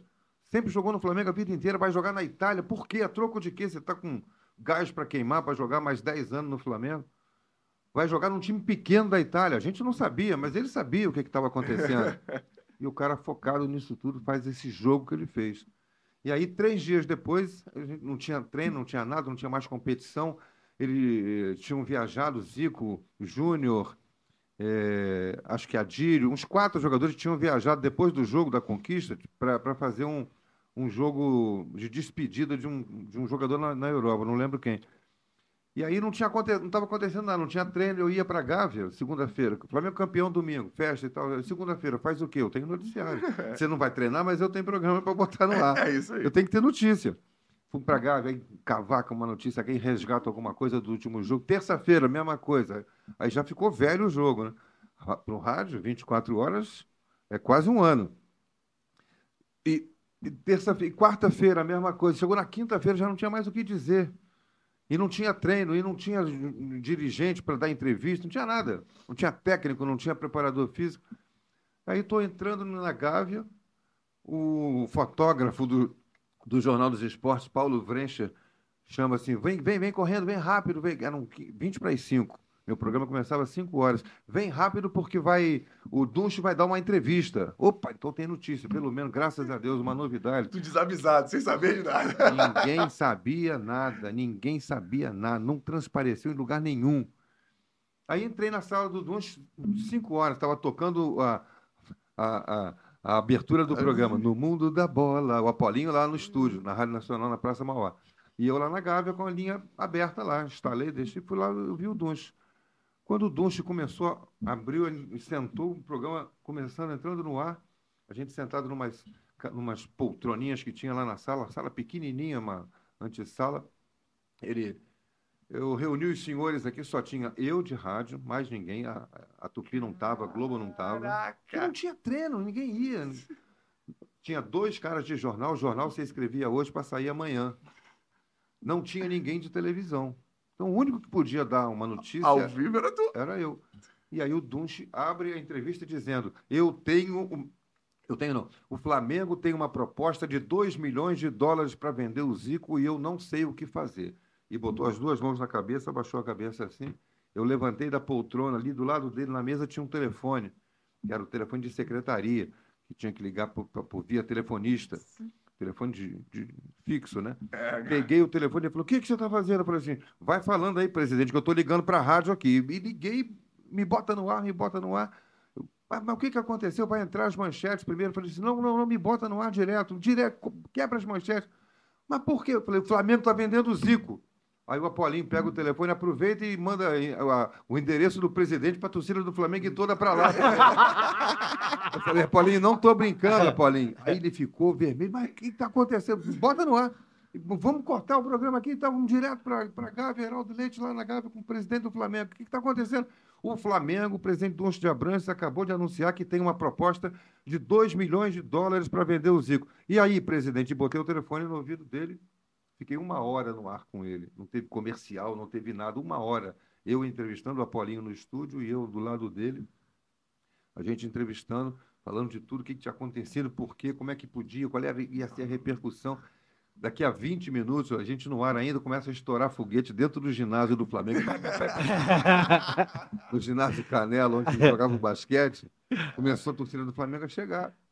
Aí começa a brotar jornalista de tudo quanto é lado, né? Chegou o repórter da Globo, da Tupi, tudo, tudo atrasado. Fica aí que agora está na entrevista comigo. A entrevista era exclusiva mesmo. Caraca, Foi a maior bomba, né? Não, o maior furo. E a maior assim. furo de reportagem da minha vida. Da minha, e eu, dobrou assim, o salário, Heraldo? Ah, dobrou o salário. porque a partir daí eu tinha que cobrir durante duas semanas que esse negócio se desenrolou, porque aí pegou fogo. Aí o Flamengo já. Ele queria era isso, né? Tocar um terror para poder se respaldar de ganhar mais dinheiro. Não 2 milhões, acabou sendo o dobro. Acabou sendo vendido por 4, mais acho que 2 que o Zico ganhou, mais a, a parte dele. Uhum. A transação saiu por quase 10 milhões lá, com um negócio de 15% que pagava para jogador, Sim, é. vai pagar, não vai pagar. Enfim, aí foi, a gente tinha que cobrir nos outros dias todos, né? Tinha um, um batalhão de repórter na, na Gávea e outro na porta da casa do Zico. Porque aí ele voltou, ele chegou, ele voltou da viagem que ele tinha feito depois do jogo Sim. e começou em casa a negociar. E o Zico sempre foi muito transparente. Quando tinha novidade, ele saía, vinha na porta, atendia os jornalistas, pelo menos uma vez por dia. E não existia telefone celular. Na, na esquina da casa dele, na Barra, tinha um orelhão. E aí tome ficha, né? Para É, poder fazer 10 minutos de, de, de matéria contando todas as novidades do dia. E tinha que ter fila, né? E fazia uma fila para todo mundo. Mas aí, assim, é- é- é- isso é o, o lado romântico do futebol, mas real, gente. Foi isso que aconteceu. Foi dessa maneira. Durante duas semanas, a coisa se desenrolou até que. O, aí a gente foi saber que era o Udinese, né? Pô, por que, que é o Udinese? Não é Inter de Milão, não é o Milan? Porque a Udinese tinha feito, tinha sido comprada por um milionário que tinha, ia começar a investir, fazer um grande time. E prometeu isso para o Zico. Já tinha ido o Edinho, Isso. Edinho já estava lá. E, o, e ele ia, ia prometeu ao Zico comprar, é, grande, montar um grande time. De fato, ele montou um time bom. Ele levou um centroavante chamado Schachner, um, um suíço, que o Zico chamava de Baltachacha. Ele mais atrapalhava do que ajudava. o Baltazar jogava com o Zico aqui. Ai, não, não. Cara, imagina a quantidade de momentos que, que você participou da tua carreira. Porque É. eu tava vendo aqui, cara, tem a Copa, você tava na Copa de 94. Sim, foi aí foi a maior ale- alegria, né? É isso? Se no 82 foi a maior decepção, 80, 86 teve, teve 94. todo aquele problema, né? 90, aquele jogo mentiroso. 98 foi a Copa do, do Ronaldo passar Isso, mal. Eu vivi isso. tudo aquilo. 90 teve aquele jogo mentiroso que a galera fala, mas que o Brasil foi. Tá bom, vamos falar o que for, não ganhou, mas o Brasil teve cinco, seis chances claras de fazer um gol, enquanto a Argentina não fez. Lazzaroni inventando tri- três Hum, zagueiros. Três zagueiros, né? o Brasil não sabia jogar com três zagueiros. E chegou 94. 94 o Brasil, a seleção muito boa, muito boa. Boa seleção, Muito mas boa. é, mal apo- pouco apoiada pelo público. pouco apoiada, né? não, não era tão talentosa, né, tecnicamente. pau, que era uma seleção dirigida por cariocas, né? Parreira, Zagallo, né?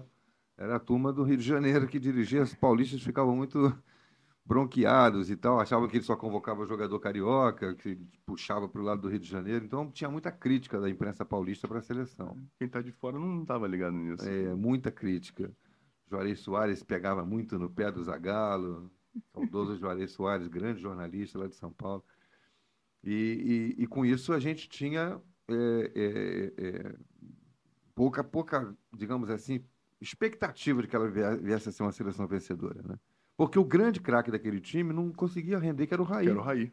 Camisa 10, que o- talentoso, foi- foi o camisa 10 era jogava camisa mal. A seleção só desencantou durante a Copa quando o Raí foi substituído no intervalo, no intervalo do primeiro jogo e entrou o Mazinho. 10. Isso aí. E aí o Zagallo achou o time. Não, e, e- tornou o meio-campo mais sólido, né? Sólido. Mais sólido. Um pouco mais pesado, mas mais sólido, né? Com o Mazinho. Silva, Dunga, Dunga e Mazinho. e Mazinho. E o Zinho E fazendo o aquele Zinho quarto fazendo homem quarto homem. pela esquerda que ajudava para que a galera fala muito pouco do Zinho, mas foi importantíssimo É, muito importante. naquela, naquela seleção.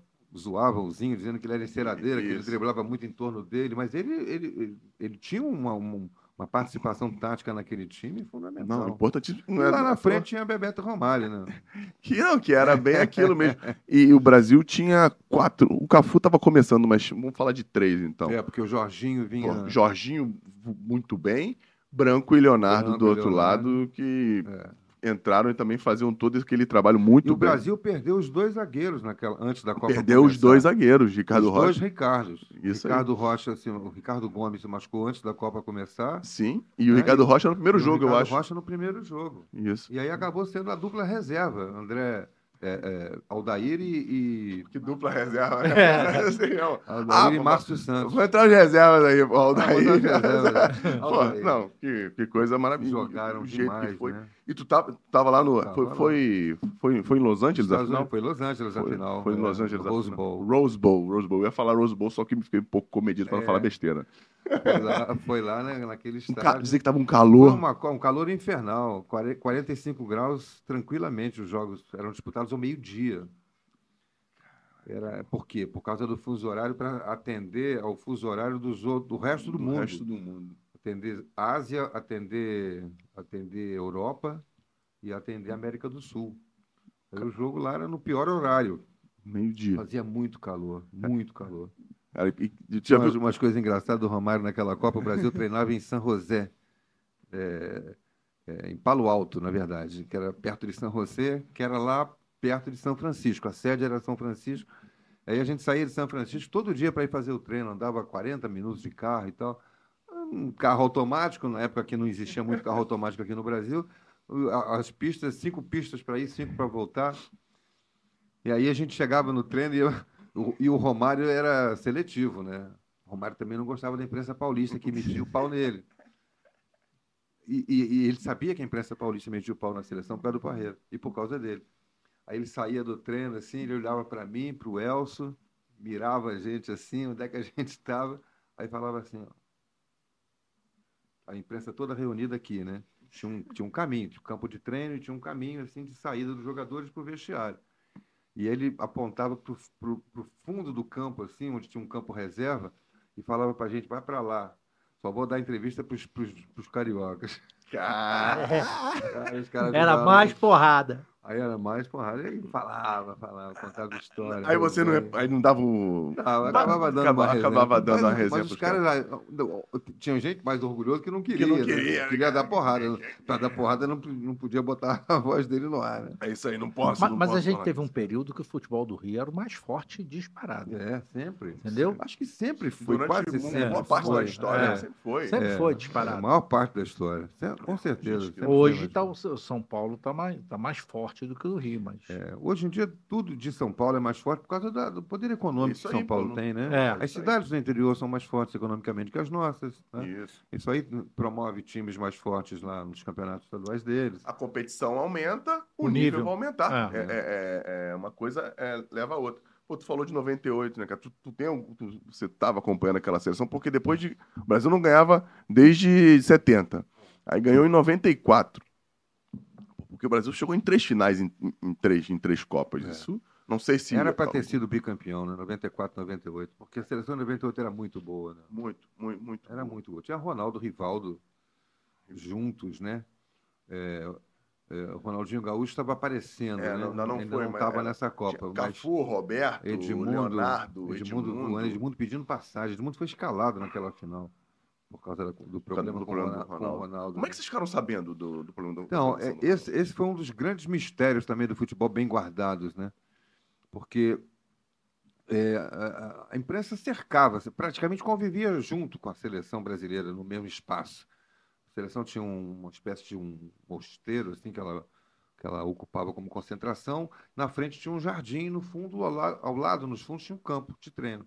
A imprensa ficava toda ali. Tinha gente que botava, montava barraca, ficava em volta da seleção, ficava Acampado. acampado em volta da seleção. Então, era, não tinha para onde a seleção entrar ou sair sem você ver os jogadores. E aquela seleção, aconteceu o problema com o Ronaldo às três da tarde, na concentração, ninguém soube. É, todo mundo já estava indo para o estádio, né? Dele Alpe, que o jogo acho que era às sete, se não estou enganado. E às três da tarde o Ronaldo estava passando mal e às cinco ele estava entrando num hospital. Então, o ônibus da seleção saiu da concentração, ninguém viu que o- lá dentro não tinha O Ronaldo. o Ronaldo. O Ronaldo saiu num carro, entrou num hospital público de, de Paris. Ninguém denunciou que o que o Ronaldo está fazendo aqui se tem o jogo final da Copa do Mundo Daqui a duas horas. daqui a duas horas. Ninguém denunciou, ninguém soube, não vazou nada. Era o início ainda do uso do telefone celular, redes sociais não existiam ainda. Talvez hoje seria mais, fosse mais difícil segurar esse segredo. E a gente fica, vai para o estádio, as matérias todas feitas, reproduzindo as gravações e tal. E o Ronaldo o melhor do mundo, O não Ronaldo, é? melhor do Melhor mundo. Era, mundo. era o momento dele se consagrar como o melhor do mundo. Porque no final do ano seria a eleição do melhor do mundo, era quando ele ia ser eleito. Ah, Era o primeiro ainda, Era não o tinha primeiro, sido. não tinha sido. Ele ia ser, era a consagração dele como o melhor jogador do mundo. E aí, o- o- uma hora antes do jogo, a FIFA distribui as escalações. É obrigação né, da, da, da Copa, distribuir para a imprensa toda, uma hora antes, as escalações dos times. Sem- Aí sai a escalação do Brasil. Sem o Ronaldo. Sem o Ronaldo. Edmundo. que isso, tem algum erro aqui. Aí ficou aquele burburinho, né? O que, que aconteceu? Aí você- Sabe quando você toma uma pedrada no É, Como é que pode? O que, que aconteceu? Edmundo, aí começa, liga para um, liga para outro, aí fontes, aí eu tinha uma fonte que era um assessor de imprensa, Setion, da FIFA na seleção. Só que é, ele- é, a seleção tinha o Ronaldo, tinha o Rodrigo, tinha todos os seus assessores de imprensa lá, e, e o Setion não tinha muita entrada lá, porque era considerado o cara meio arrogante, meio de fora, tá aqui para querer fazer botar banca, não acompanhou o dia a dia da seleção ao longo do, do ano todo. Mas eu liguei para ele. Que, qual é o movimento que está aí no, no. Não, está normal. Falei, como normal? Saiu a escalação da seleção com Edmundo, sem Ronaldo. No telefone, falando com ele. E o outro falava com o outro. Cada um tinha um, uma fonte de informação. Barata voa. E aí ficam as especulações. O Ronaldo deve ter passado mal. É...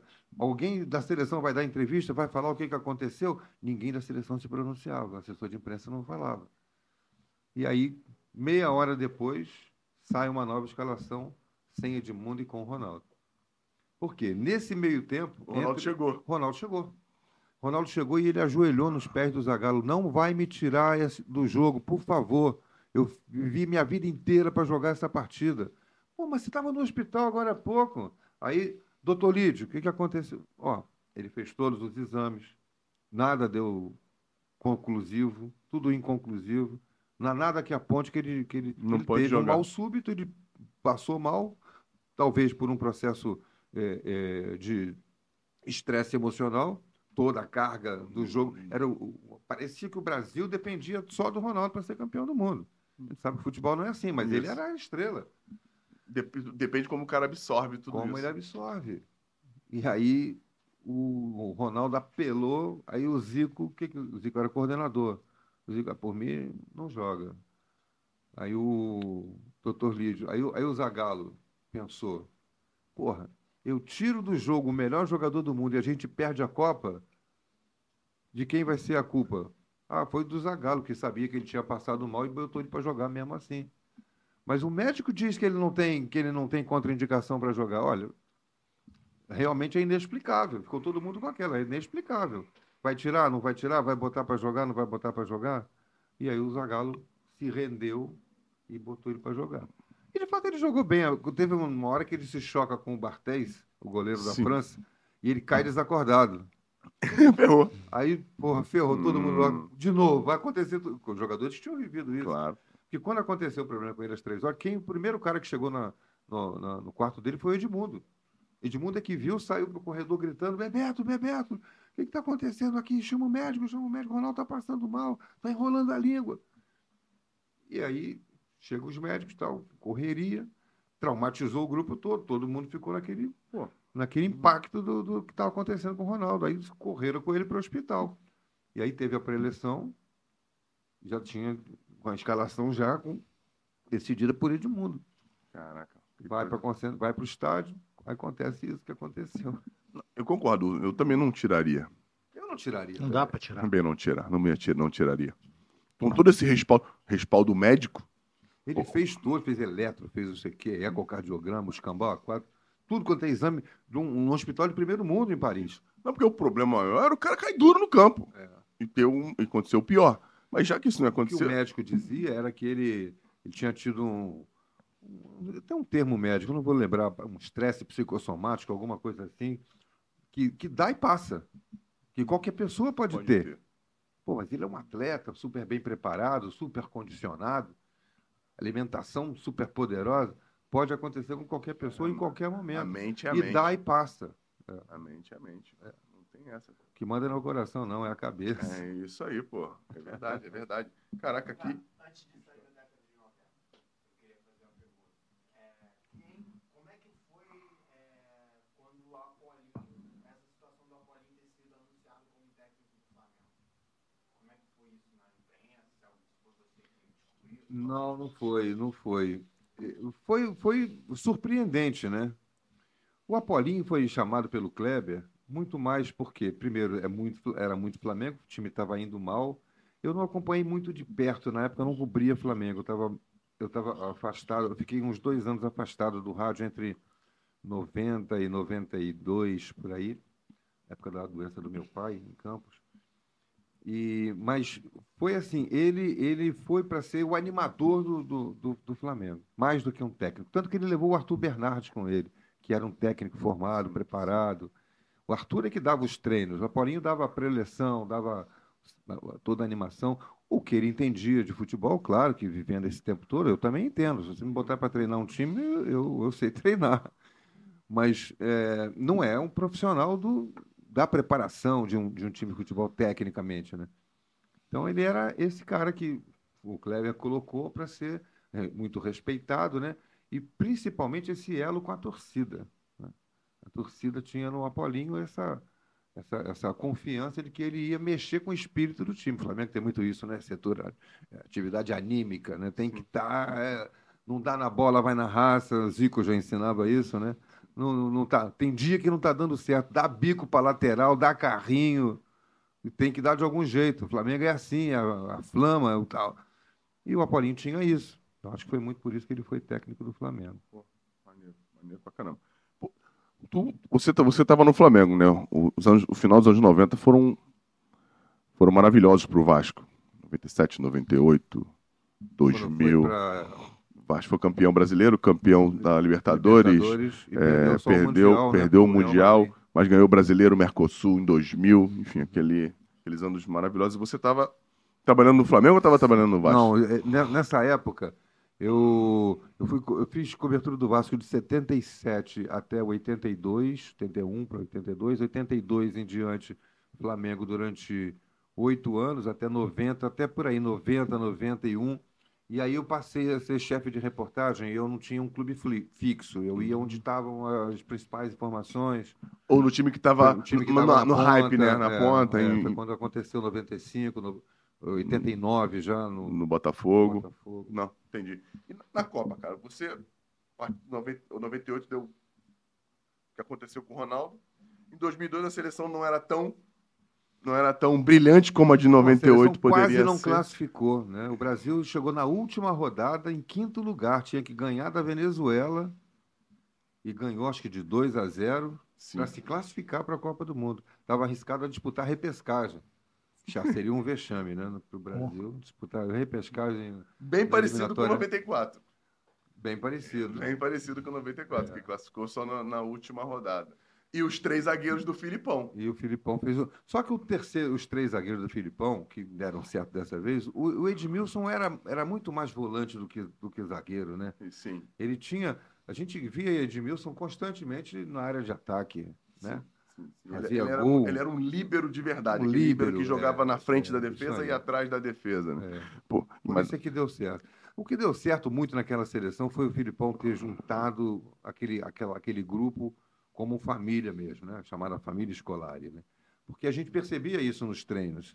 A gente treinava, a gente treinava, a seleção treinava e a gente estava ali acompanhando eh, E- e- na e- beira do campo. E ainda tinha essa participação física muito próxima, muito né? próxima ainda, muito. Acho que foi a última, 92.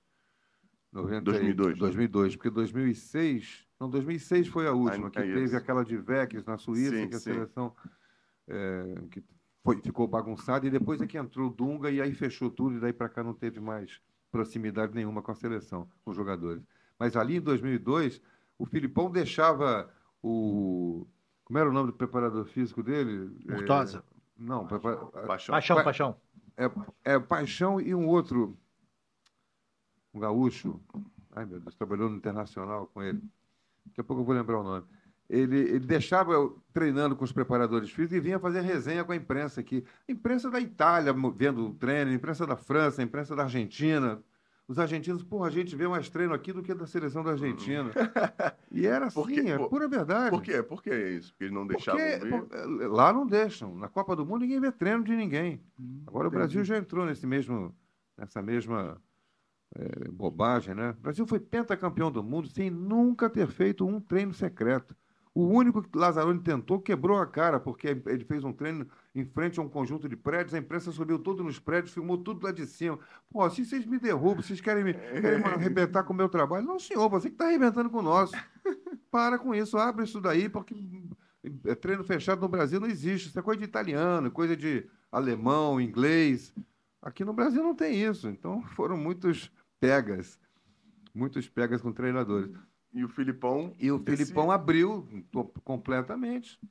Conversava. Todos- to- a todo maioria dos mundo treinos, todo mundo via treino dentro. coletivo. A titular contra a reserva, a imprensa inteira vendo. A imprensa inteira via treino da seleção. E não- Isso ninguém- durante a Copa. durante a Copa. Que perigo. né? Durante a Copa.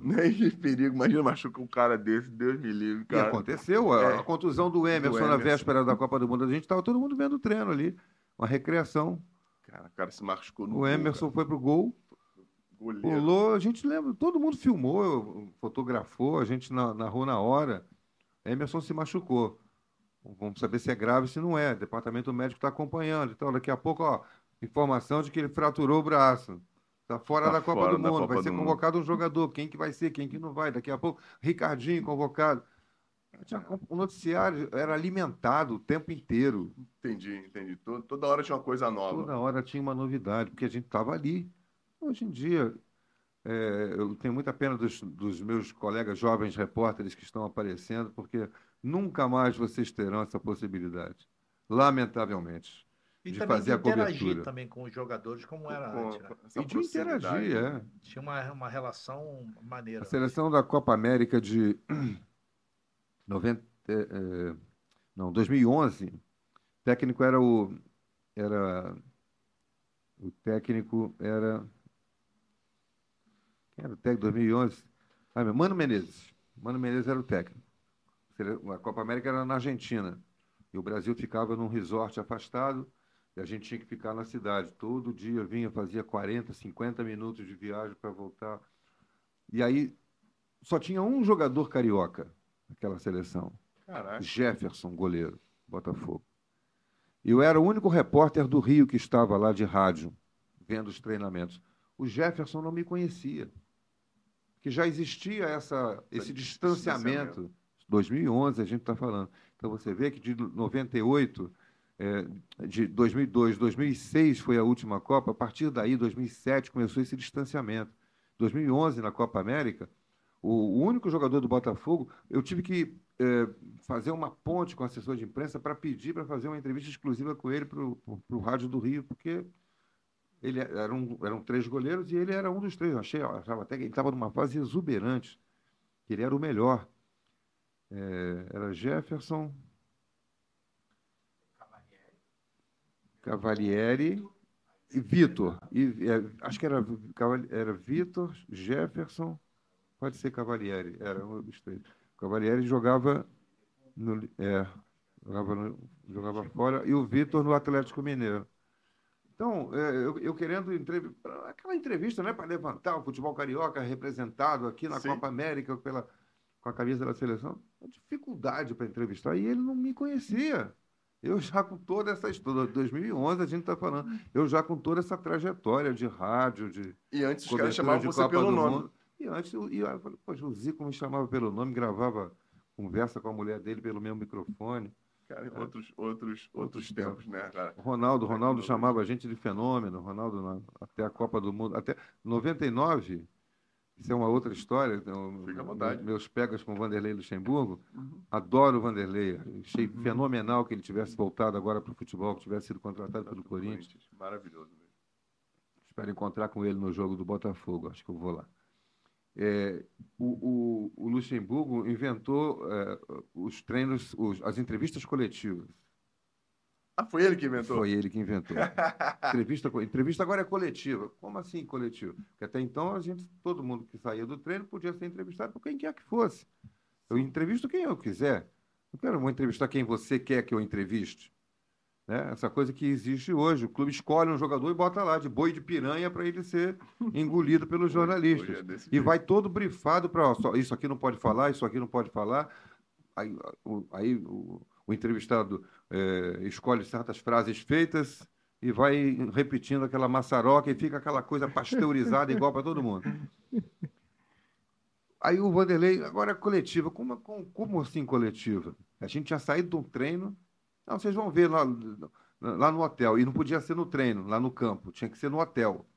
É o hotel, um hotel enorme que tinha lá, na, lá em. É, Atibaia? Atibaia. não, não, não, Foi aqui, já, já em, em, em Foz do Iguaçu. O campeonato era no Paraguai. Sim, sim, O sim. Brasil ia jogar em Santa Cruz de la Sierra. A Copa América de, 2000 e, de 1999. E aí o Vanderlei montou um salão imenso, assim, de tipo aqueles salões de. Foi a Copa América que o Ronaldinho Gaúcho fez aquele Fez lance aquele- lá, que o Ronaldinho Gaúcho apareceu pro mundo. que, que ele apareceu para o mundo. Aquele gol de lambretinho e tal. Isso. Aí ele montou uma mesa, assim, que parecia mesa de, de príncipe. Bo- Sentado ele, de um lado, Leonardo do outro, que era o cap, que queria ser o capitão, e do outro lado um outro jogador. Dois jogadores e, o- e o técnico. Agora você já entrevista aí o assessor de imprensa, aí a imprensa toda sentada, querendo entender que palhaçada era aquela. Aí ele, vocês vão fazer pergunta, escolhe para quem vai falar. O assessor de imprensa vai dizer. E o Vanderlei comandando tudo. Aí o assessor de imprensa, que era o seu Lemos, disse assim, agora o, a- o- a primeira pergunta vai ser para o Leonardo, a segunda pergunta para o fulano, a, a ter- e o Vanderlei vai, vai falar no final. Aí o jogador ia responder, o Vanderlei ficava olhando para ele assim, o que, que ele estava respondendo. tipo intimidando, sabe? O que, que você tava- que- quero ver o que, que você vai falar. Quero saber se tu vai falar aí. Aí eu, aí eu levantei e falei, "Mas, mas, pera um momentinho. Depois da terceira pergunta, eu falei assim, pera um momentinho. Isso aí vai valer sempre, o Vanderlei? Aí falei para ele. Não, é, é a nova, é a nova ordem, agora é essa. Agora tudo vai ser desse jeito. Eu falei, Vanderlei, isso não existe, isso não é coisa de brasileiro, isso aqui não é, isso aqui é seleção brasileira, você não está no Real Madrid, você não está na Europa, não está em lugar nenhum. Isso aqui é seleção brasileira. Falei, aí falei assim, e eu estou saindo da- dessa coletiva porque eu não participo disso. Peguei meu gravador, levantei. Aí ficou todo mundo assim, o que, que acontece agora, né? Aí o Vanderlei Nogueira, da Jovem Pan, eu também, saiu. Aí o Roberto Abras, da Itatiaia, eu também, saiu. Aí foi saindo um monte de gente. Aí os que são, tem menos casca, né? Casca menos grossa, foram ficando e tal, e foi aquela entrevista, foi ficando uma coisa assim, tão sem graça Constrangedora? constrangedora, não tinha, não tinha declaração. Aí pa- passou. Depois daquilo ali tinha um jantar, e depois do jantar, Vanderlei gostava de fazer a resenha com o pessoal da imprensa. Aí eu quebrei o pau lá com os caras, falei assim, ó, eu não vou participar desse troço, não vai ter coletivo. Vou avisar minha rádio já. Se quiser mandar outro cara para cá, estava eu e o Elcio Venâncio, fazendo para a Rádio Globo. Caraca, Estava na Rádio. Globo na época. E, manda outro cara para cá, porque essa palhaçada aí eu não vou, não vou compactuar com isso. Aí, tá, jantar, os jogadores saíram do jantar, não podiam entrevistar. Sempre fizemos isso. Terminou o jantar, o jogador fica ali na resenha e tal. Vai lá, vamos bater um papinho aqui. O cara podia dizer, não, não, agora não. Mas geralmente o cara topava, encostava. Era uma resenha, era uma entrevista mais leve e tal. E aí, lá no, no, no barzinho do anexo, senta o Vanderlei Luxemburgo lá. Aí senta ele, o Melo, e mais uns três ou quatro lá. Aí chega um jornalista, chega outro, e começa a resenha. Aí eu passei direto por ele. Aí ele ficou me olhando assim, acompanhando com o olho. Nós somos amigos há muito tempo. Eu chamo o Vanderlei de orelhinha. Desde o tempo que ele jogava, que era, jogava no Flamengo. Jogava não, porque eu não peguei ele jogando, mas que ele era técnico. Aí ele, Heraldo, não vai vir para resenha, não? Eu falei assim, não vou não. Para essa resenha que você quer desse jeito, não vou não. Para com isso, vem cá, senta aqui, vamos conversar. Eu falei, tá bom, então vamos conversar, vamos conversar. Aquela palhaçada que você fez lá, não, não aceito, não vou topar isso. Não pode ser assim. Não pode ser assim por quê? Porque não pode, porque o jogador vai dar entrevista e você fica olhando para ele. Você acha que ele vai falar alguma coisa do que ele pensa de fato? Ou ele vai falar o que você quer ouvir? Sobre tática de time, sobre comportamento de jogador, adversário. Ele vai falar o que você pensa, o que você quer ouvir. Isso não vale para. Isso não é jornalismo, Vanderlei. Vai me ensinar a fazer jornalismo, não. Você pode me ensinar tática de futebol. Jornalismo você não vai. Que te chamaria de fazer. é, eu sei, eu, eu tenho media training. é. Fazia palestra. Eu dou palestra. Falei, não vai me ensinar jornalismo. Eu sou burro velho nisso aqui, do mesmo jeito que você é burro velho no futebol. E aí com- ficamos ali naquela resenha horas. Aí chegou outro, chegou outro, chegou outro, e todo mundo no mesmo tom. Então, como é que vocês querem fazer? Eu Falei assim: bota os jogadores lá, você vai tomar refrigerante lá do outro lado. Depois você vem dar a sua coletiva. Então tá bom, vamos fazer assim. Aí no, no dia seguinte a coletiva. Falei, e não bota dois jogadores, não, hein? A gente precisa de muito material, a gente produz muito material. Rádio, jornal, televisão. Num- dois jogadores não preenchem o nosso noticiário. Quatro tá bom? Eu falei assim, seis tá bom. Aí no dia seguinte tinha cinco jogadores. Nem eu nem Pra não você. aceitar. Pra não, não. Para dizer que é o que eu quero, É, Nem é.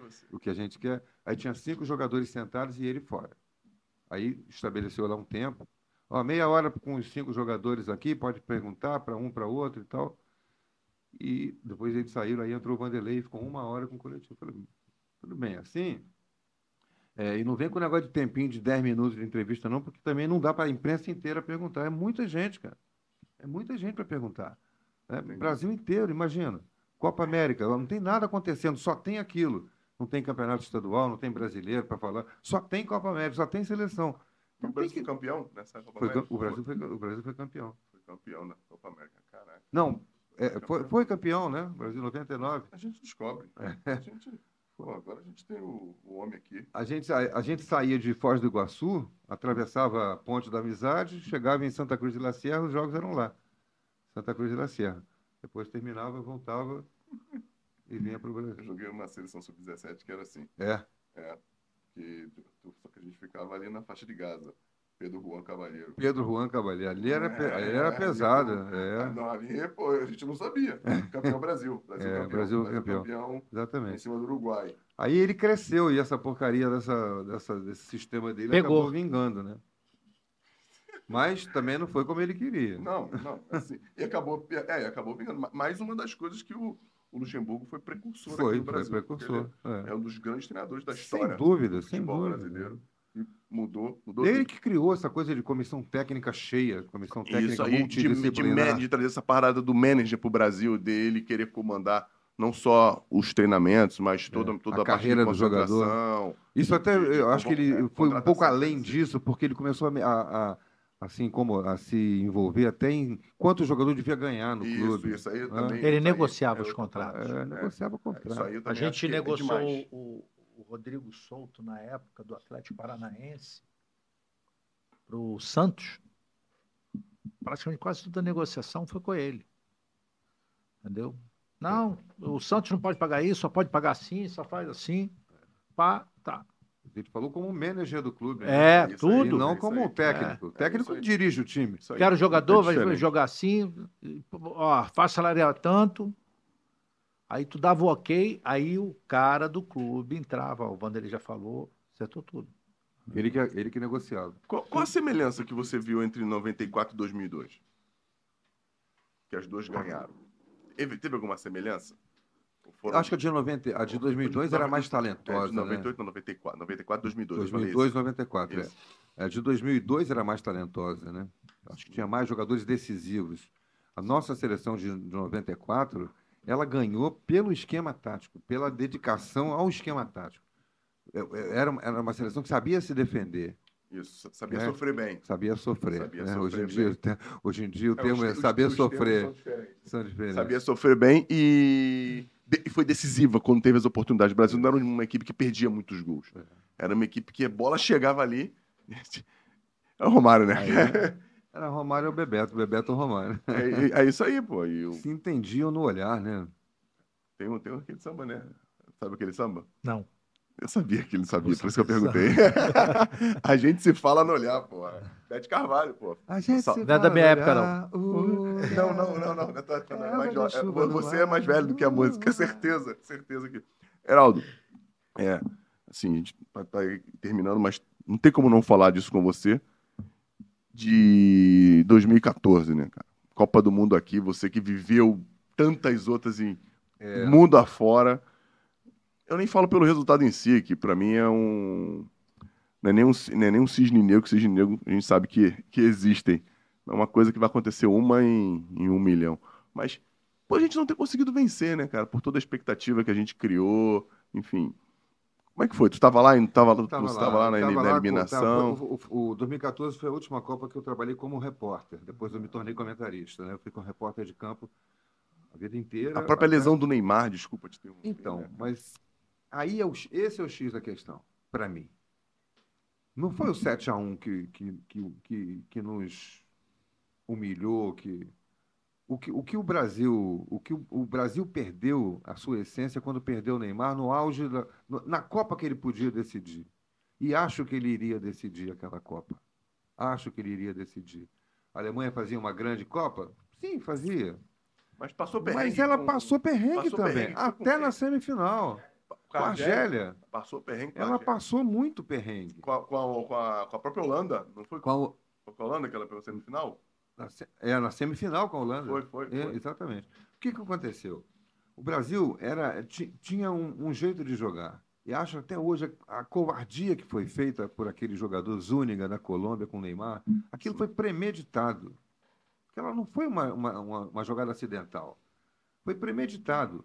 O Neymar estava infernizando a vida da Colômbia ali, exatamente no setor dele. Ele, na primeira oportunidade que ele percebeu a, des- a desatenção de, de Neymar de se proteger, ele foi na covardia e acertou aquela joelhada nas costas. Talvez ele não devesse imaginar que iria ser tão grave assim, mas ele foi para tirar o Neymar do jogo. Só que ele tirou o Neymar da Copa.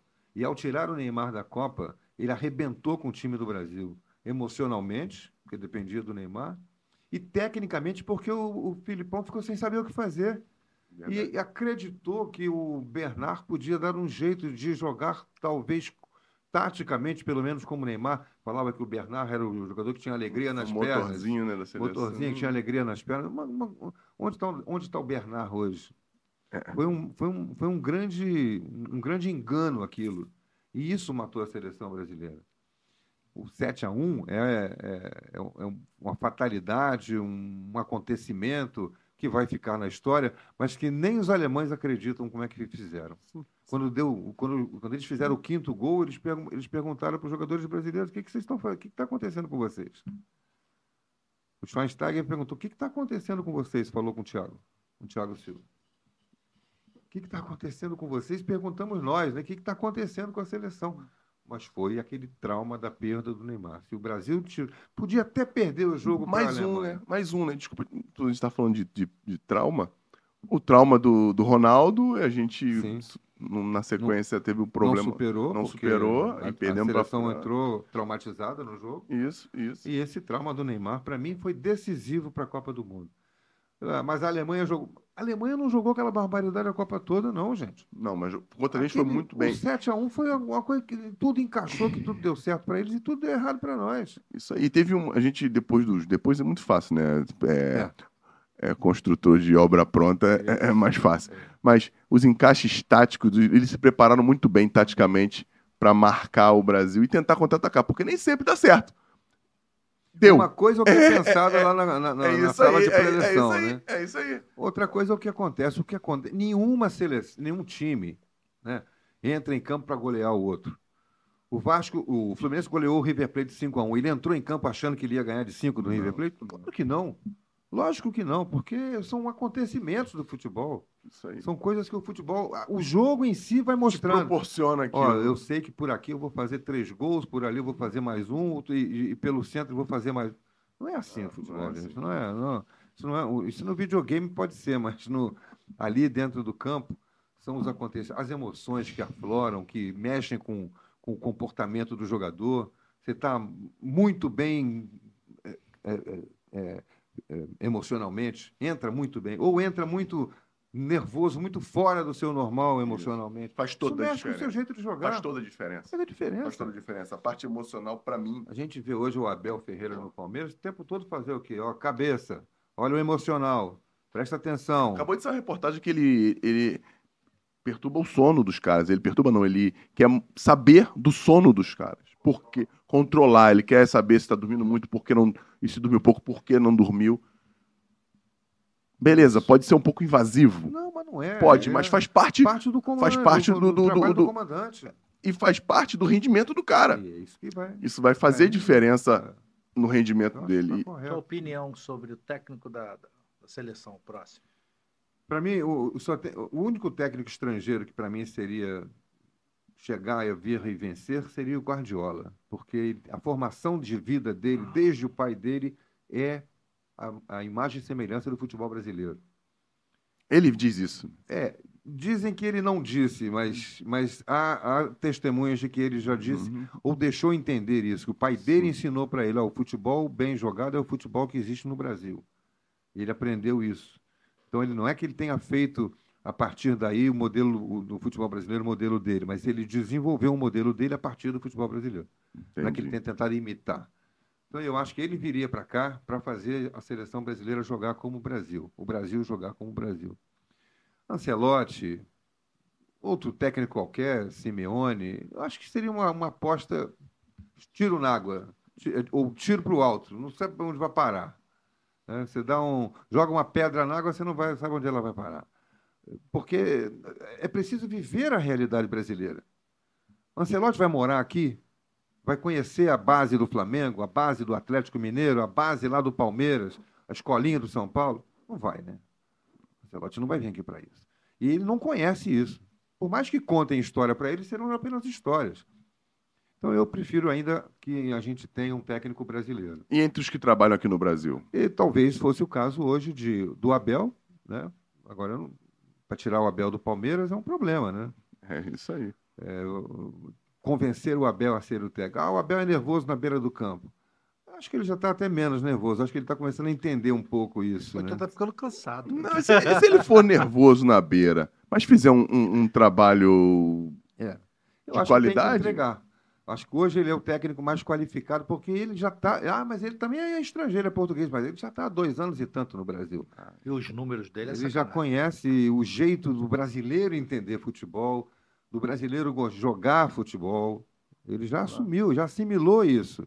E né? pelo tempo que ele, ele não é treinador há tanto Que acho tempo, que o né? Jorge Jesus, se tivesse ficado no Flamengo, estaria no mesmo patamar que ele hoje. Sim, né? sim, sim. De De, técnico, de qualificação, né? Qualificação. Para poder assumir por O time conhecer. dele vai jogar de acordo com a cabeça dele, com as convicções dele. Outro técnico, a gente tem que tentar ver. Eu, eu, eu acho que, fo- fora isso, é tentar uma, uma experiência com os mais jovens. E o Fernando Diniz é o cara que hoje está me.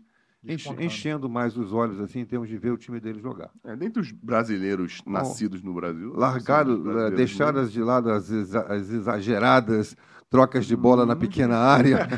Mas ele está evoluindo, assim. Se for comparar o Fernando do Aldax pro Fernando do É, Fluminense hoje, Melhorou. não, melhorou muito. Muito. O goleiro não podia dar chutão, se desse, tinha, era, tomava bronca. Courtois, ensina para ele que até goleiro de o time europeu dá chutão e de seleção europeia dá chutão frente. Não, hoje, enfim, eu também concordo com você. Tudo que você disse, eu acredito bastante com relação ao técnico da seleção brasileira. Ah, faltam duas agora para a gente deixar você embora.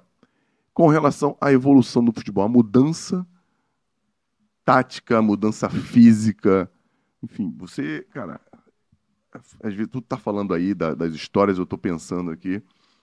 Você viu o, o- o futebol mudar várias vezes, né? É, evoluir para uns, regredir para outros, isso é o que a gente não está querendo falar aqui, mas você viu essas mudanças. E hoje, você acha que o futebol evoluiu em alguma coisa? Porque a galera está falando, ah, não tem mais esse meia construtor, esse ganso, né? esse cara, esse meia pensador. Não sei se tem muito espaço hoje para um jogador como esse dentro do futebol. Eu acho que tem, mas a gente não tem produzido. O que, que, que tu acha dessa evolução aí, dessa mudança que o futebol teve, tanto física quanto tática aqui dentro do Brasil? Bom, Fernando, eu, eu vi a evolução física. Taticamente, eu acho que existem modelos de tática. A Itália a vida inteira jogou com três zagueiros e o Brasil nunca soube jogar com três zagueiros.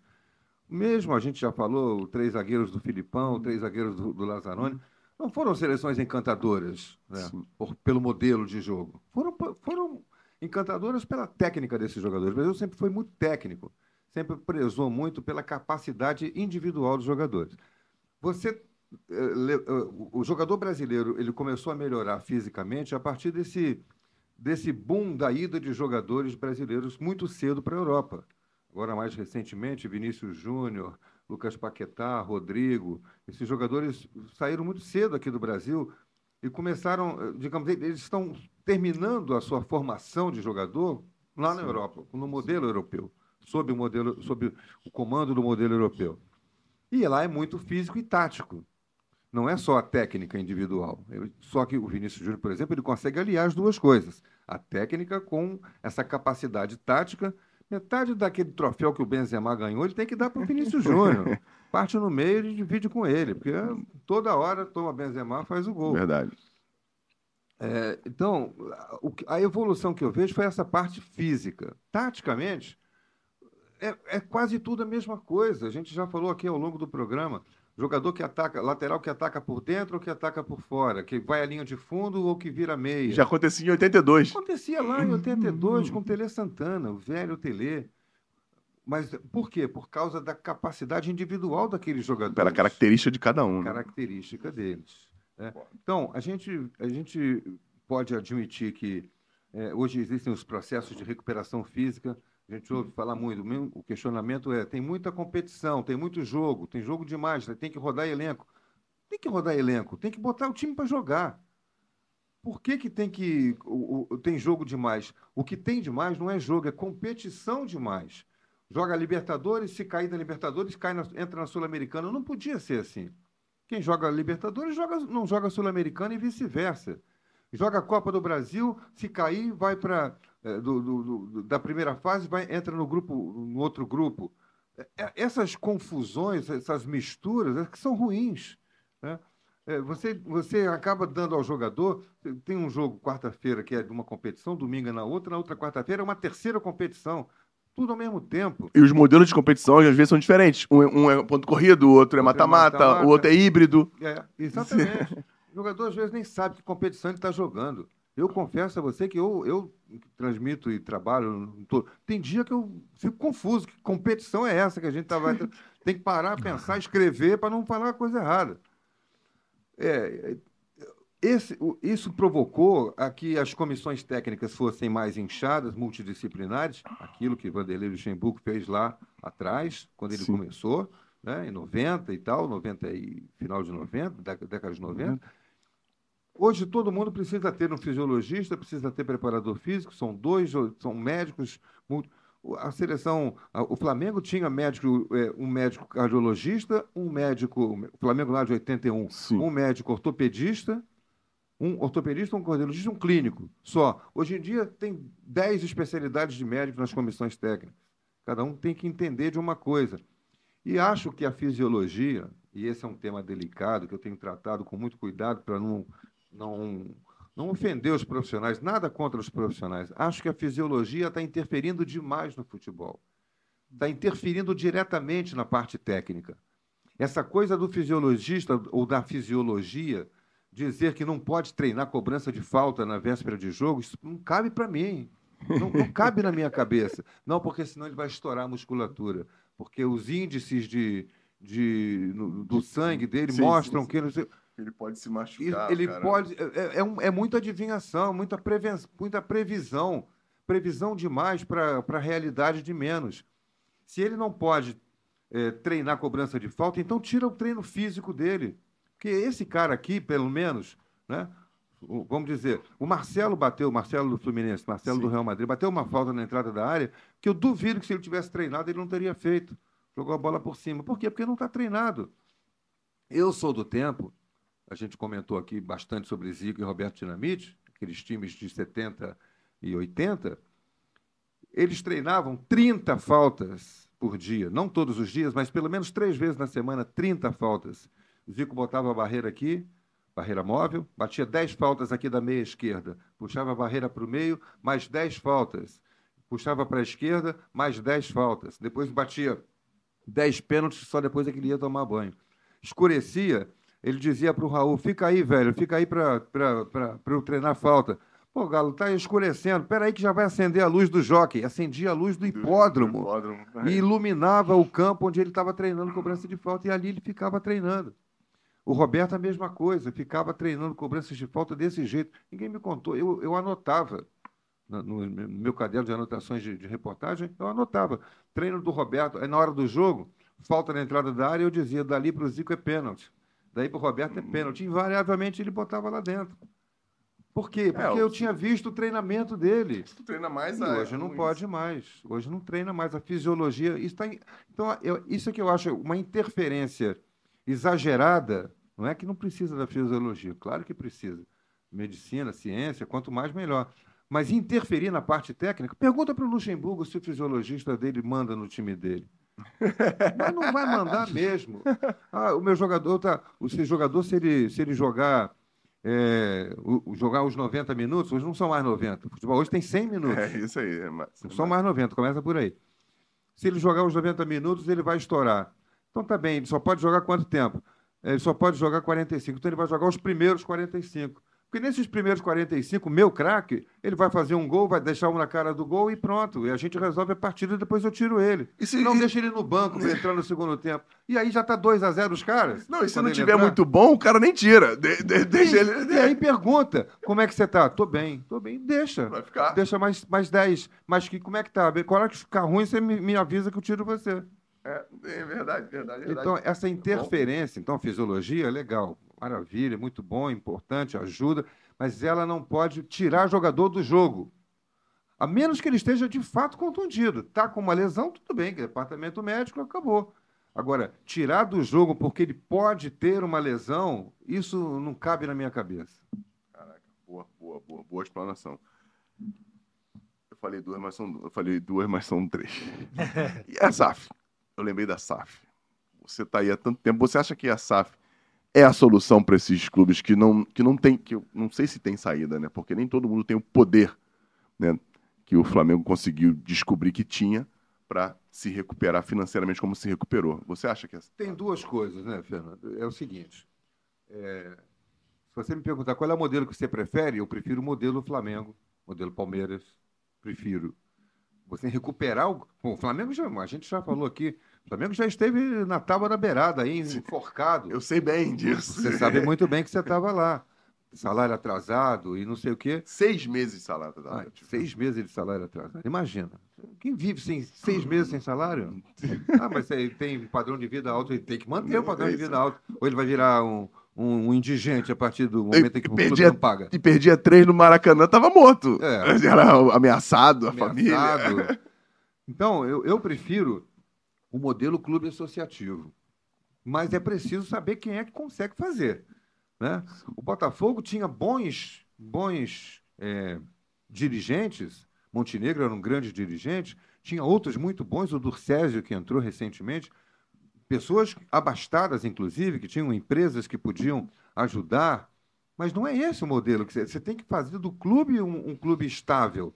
E não se fica- ficar dando esmola todo mês, né? ajudando a pagar a folha de pagamento, que aconteceu muito lá nos tempos da, da, do- da padaria que pagava a, a- a cesta básica do jogador de futebol. Não pode ser assim. Tem que ser um modelo de, de, de negócio bem feito. Não tendo isso, a SAF é a solução. Agora, que SAF é essa que vem aqui para o seu clube? Né? Você tem que saber muito bem. O Botafogo pegou um empresário. Ele é um cara só, tá monta- que montou uma, uma grande empresa. Tudo bem.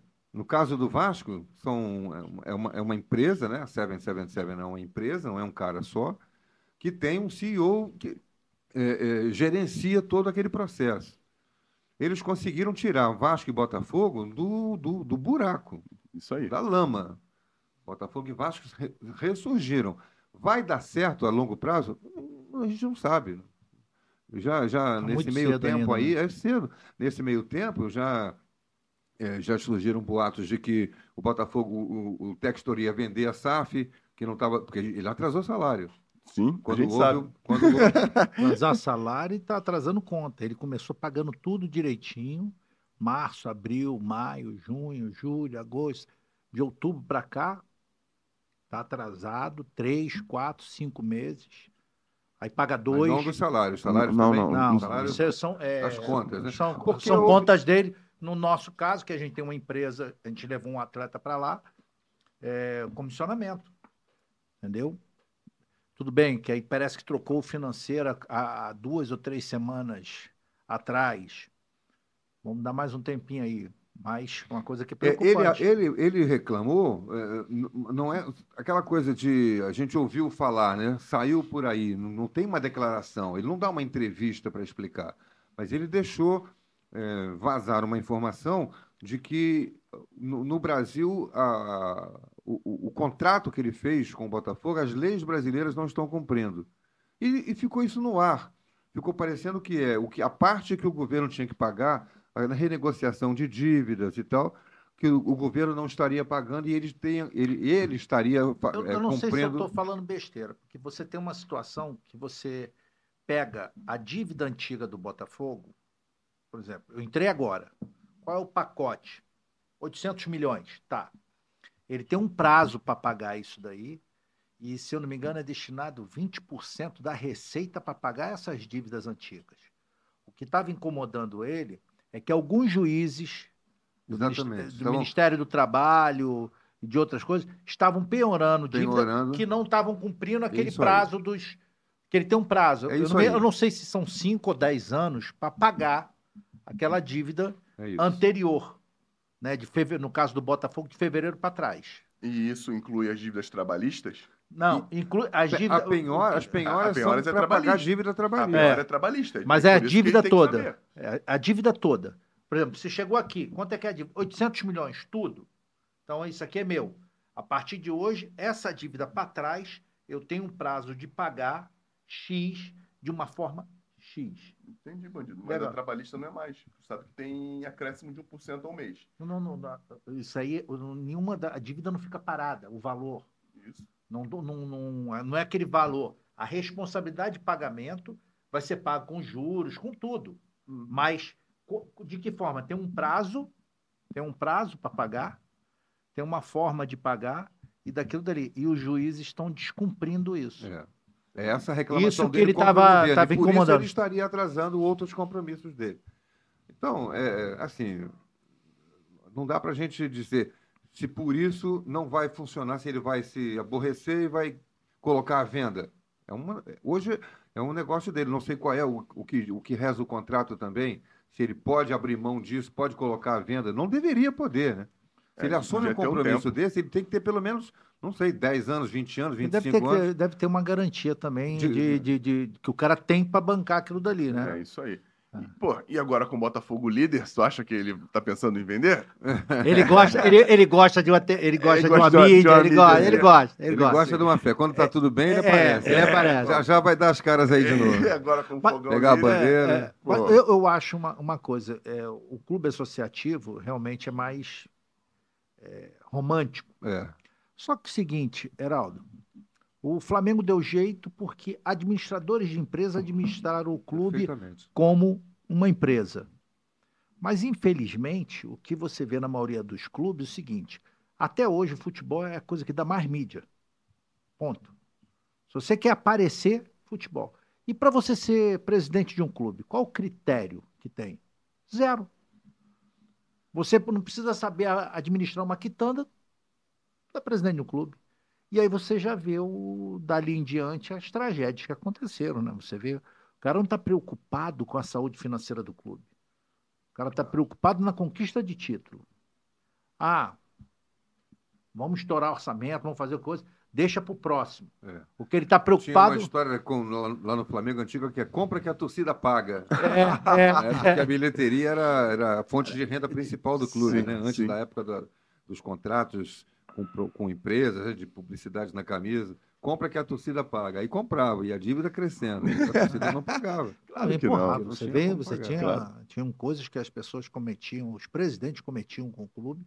Você vê até que no Rio aqui você tem o Fluminense hoje, que está fazendo um trabalho Sim. muito bom.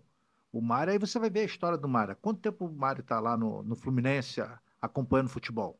Vivendo aquele dia a Vivendo, dia lá. respirando, aprendendo com os erros dos anteriores, né? Todo mundo erra. E está fazendo um trabalho que Quando está ele começou reduzindo. nessa gestão dele, ele pagava duas folhas salariais. Durante, acho que seis meses, ele pagou uma atrasada e a dele, uma atrasada e a dele. É, está fazendo um é. trabalho fantástico lá. É incrível. Fico muito é feliz com ele, com o Paulo, com todos que estão lá. Muito legal. E a última pergunta, fora as de praxe aqui da gente. E esses escândalos que a gente tem visto agora de supostas. é, não é nem venda de jogos, né? Manipulações, Mani- Manipula- mani- manipulações em, em em ações do jogo. Porque, pelo que a gente vê aí, manipular um resultado é uma coisa, né? É gol, é, expulsão, mas. É difícil que você tem que envolver mais de um. Porque, porque isso, mas envolver poucas coisas, um cartão amarelo, tantos escanteios, enfim, sei lá o que mais faz, que eu não tenho, eu não faço isso, mas como é que tu vê essa. Porque no mundo, isso já tem há muito tempo. É. Eu já estive na Europa, isso eu, eu vivi isso desde 2004, quando eu joguei na, na Alemanha a primeira vez. A gente via que tinha. Tinha. Não sei se posso chamar de crime, mas que tinha problema? Tinha. Já escutei, já, já teve, a gente já viu a própria. O Tuta, né, fez um gol que não era pra fazer há uns anos atrás aí na, na- pelo, pelo, pelo Venezia, acho que é Venezia, foi Venezia A que ele Itália jogava. era campeã, de, Era a- campeã A. Calcio, desde aquela loteria do- da italiana, né? Que Como é que tu vê É, esse primeiro. bando de coisas explodindo aqui? perplexo. Eu estou muito, muito assustado disso acontecer. A gente sabe que isso acontece, sabe por ouvir dizer, é, é, onde não tem muito, muito holofote. Né? Divisões Nas inferiores. divisões inferiores, Muito recurso. clubes de menor investimento do interior do país, onde tem poucos recursos. Agora, quando isso acontece com um jogador titular do Santos, é, é chocante, né? Porque pode ser a ponta de um iceberg que esteja aparecendo. E até onde vai? Isso vai mexer com a credibilidade do futebol, como mexeu naquele, naquela, na- naquele ano em que o campeonato foi teve diversos jogos anulados. Sim, né? sim, do, do escândalo, o O escândalo da arbitragem. arbitragem, né? Aquilo Dois- foi 2005. 2005. Mudou o resultado do campeonato. É isso aí, Então, é isso aí. A O, o, o- o Colorado o- reclama até o hoje. Inter seria o campeão. o Reclama até hoje, o o. Inter Reclama até hoje o verdadeiro campeão foi ele. É isso. Então, é, eu fico chocado com isso, de, de, da gente, de novo, é, viver essa ameaça do futebol. Isso é, uma, isso é uma ameaça sobre o futebol, sobre o jogo em si. Sobre a credibilidade A que o jogo tem. credibilidade em do jogo. E acho que deve, tem que haver uma investigação e punição exemplar dos, dos responsáveis. Para que sirva de exemplo. Concordo. Provavelmente banimento. É, até o banimento. É isso aí. Não é, não é, de- não é- Banimento do futebol é responder Exatamente. criminalmente. É pesado mesmo, cara. E tu vai pensando de uma forma mais abrangente. Heraldo, as três perguntas que a gente faz aqui, eu faço sempre da vida, mas vou fazer para você do futebol. O que, que tu acha, Bonino? Tá Não bom? vou achar nada. É. Vamos fazer. O jogo. O jogo que você participou, que você viu, que você trabalhou, que é para esquecer. Que seria para esquecer. Eu acho que vou ficar com aquele Brasil e Itália, né? 3 a Brasil e 2, Itália, de 3 a 2. 1982. Jogo para esquecer. Teve um outro jogo também, o Brasil e França, da Copa de 86, que foi para disputa de pênaltis. A gente não falou aqui. É, não- mas passamos desse, desse, desse, desse, desse ano aí. Eu, até hoje eu vejo o Júlio César, o zagueiro, na minha frente, batendo o pênalti, a bola batendo no travessão e voltando no meio do campo. E o Brasil perdendo o título ali, perdendo a Copa, né? sendo eliminado da Copa para a França ali, né? Ali era o que? Era uma semifinal ou Era quarta? semifinal. Semifinal. Acho que semifinal. Não, quarta de final, quarta de final ainda. Quarta de final. Quarta de final ainda. Que a final Mas foi. era um timaço o Brasil, provavelmente chegaria, chegaria na final. É, houve o pênalti, né, do, que o Zico teve que bater, não devia ser ele, deram a bola na mão dele para ele bater. Tipo assim, teu cara. de entrar, Teu cara vai lá e resolve. É, E ele não era de fugir de responsabilidade, foi lá Sim. e bateu. Tinha entrado cinco minutos antes. Mas aquele, aquele jogo também é um jogo para esquecer, aquele Brasil e França de 86. Maravilha. E o inesquecível, que tinha que estar passando sempre na tua cabeça, aquele maravilhoso, aquele jogo maravilhoso que você trabalhou, que você. Aí eu acho que o, o- muitos jogos, né? Muita coisa bacana vivida, mas acho que a emoção da- do pentacampeonato, do, do, do tetra e do penta, o, o penta acho que era, era, foi mais foi mais emoção, assim, porque a gente achava que ia ganhar. O de o do tetra a gente não achava que ia ganhar quando foi para os pênaltis aquele Mais do que o, o Botafogo e Flamengo de 89? É, o, é, pois é, o Botafogo e Flamengo de 89 também é um jogo para não esquecer. Pô, vamos ficar com esse Botafogo e Flamengo de Ah, 89. pô, então- claro. Aí eu falou o lado botafoguense. Claro. Bateu, bateu, bateu. Por isso que eu falei, por isso que eu falei, por isso que eu falei, por isso que eu falei. Não, que legal, que legal, que legal mesmo. E existe, dentro do, do que você acredita, é uma pergunta que a gente faz para todos os nossos convidados, uma frase que você colocaria numa camisa que pudesse impactar, servir de exemplo para todas as pessoas que gostam de você, que te seguem. É, Eu gosto sempre de uma frase. Acredite sempre nos seus sonhos. Nunca desista dos seus sonhos. Isso vale para todo mundo na vida, em todos os momentos, em qualquer situação. para você valeu. Para mim, valeu. Eu acreditei no meu sonho, acho que por isso mesmo é que eu, é que eu levo esse mantra para a minha vida. Nunca desista dos seus sonhos. Nunca desisto dos seus. Eu nunca desisti dos meus. Também por isso que eu tô aqui. Galera, muito obrigado. Patrick, alguma coisa? Maiara. Vai, Botafoguense. Quer falar nada? E tu? Eu, Fala tu. Heraldo. A gente já se conhece o quê? 22 anos, né? É? Apresentado É pelo Alcides pergunta, é Aguilar. pergunta, né? Pra Não se sinal. não. Aguilar. Quando tu for verificado, tu fala comigo.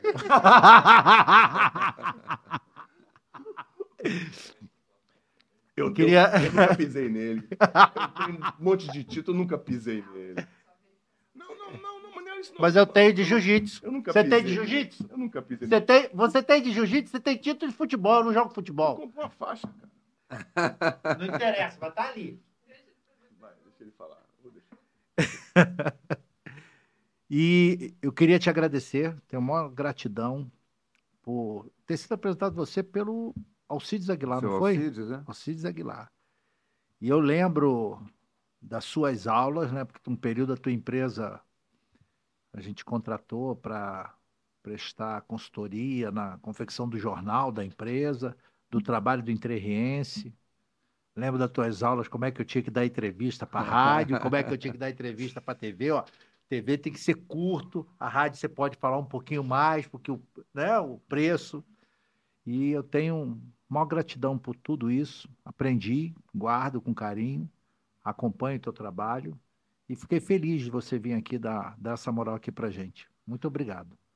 Eu fiquei muito feliz também, Anselmo, de, de- a gente perdeu um pouco de contato nos últimos anos, né?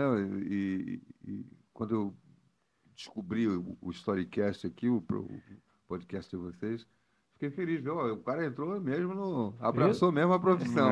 Mas foi empurrado, foi, É, foi empurrado. eu que trouxe, eu, eu que trouxe essa. Cara, essa- que- eu, que- eu que trouxe pra Jogou você em cena, assim. É, né? e aí a gente vai aprendendo. Eita, Gostou. Vai absorvendo. Gostou. É, eu- é isso aí, é isso aí. Eu faço minhas as palavras do Anselmo, a gente te agradece. Não, não, não participei das aulas, mas até porque eu era muito mais jovem, entendeu? Eu estava em outro lugar. Tava de fralda. Ai, mas eu agradeço a tua presença. Eu 1900? sou 80, sou 80. 80. Ma- Mas tem 10 anos de gato. A mãe dele resistiu já tinha 10 anos. né? Eu fui andando, eu fui andando, No cartório. fui andando Nasceu. cartório. Nasceu, velho. Fui andando pro cartório. É. Quando você nasceu, eu já estava trabalhando em rádio. Pô, pra você ver. Obrigado, galera. Obrigado aí, rapaziada. Como da, da sempre, produção, bacana demais. Obrigado mesmo por tudo, Parabéns mais a uma vocês vez. aí por- pela estrutura, muito legal que Obrigado. vocês montaram aqui. Obrigado. Galera, mais uma vez, se inscrevam no canal, cliquem no sininho para ativar as notificações. Deixe seu like aí, porque isso foi uma aula de futebol. Não, foi Não. aula de história. Aula, de, da- aula da história do futebol brasileiro e carioca. E a gente. E ficou, ficou barato, dava para ser muito mais. É. Né? Mas Mas como, se fosse contar tudo, a É, gente isso aí. aqui o dia todo. como não, a gente não pode fazer isso, pode ser que a gente marque um. Pode ser que a gente marque uma nova, um bate-papo de novo com o Heraldo. Mas se quiser, bota aí nos comentários, pô. Pra gente marcar um papo com o Heraldo de novo. Enfim, a gente vai dar uma cozinhada nele aqui, ver se ele volta quando a gente desligar. Falou? Um beijo pra vocês. Muito obrigado por mais uma vez estarem em volta da nossa fogueira, porque vocês sabem qual é a história do, da nossa fogueira aqui. É sentar em volta, contar histórias interessantes que possam construir alguma coisa pra vocês. Tá bom? Um beijo grande. Vamos!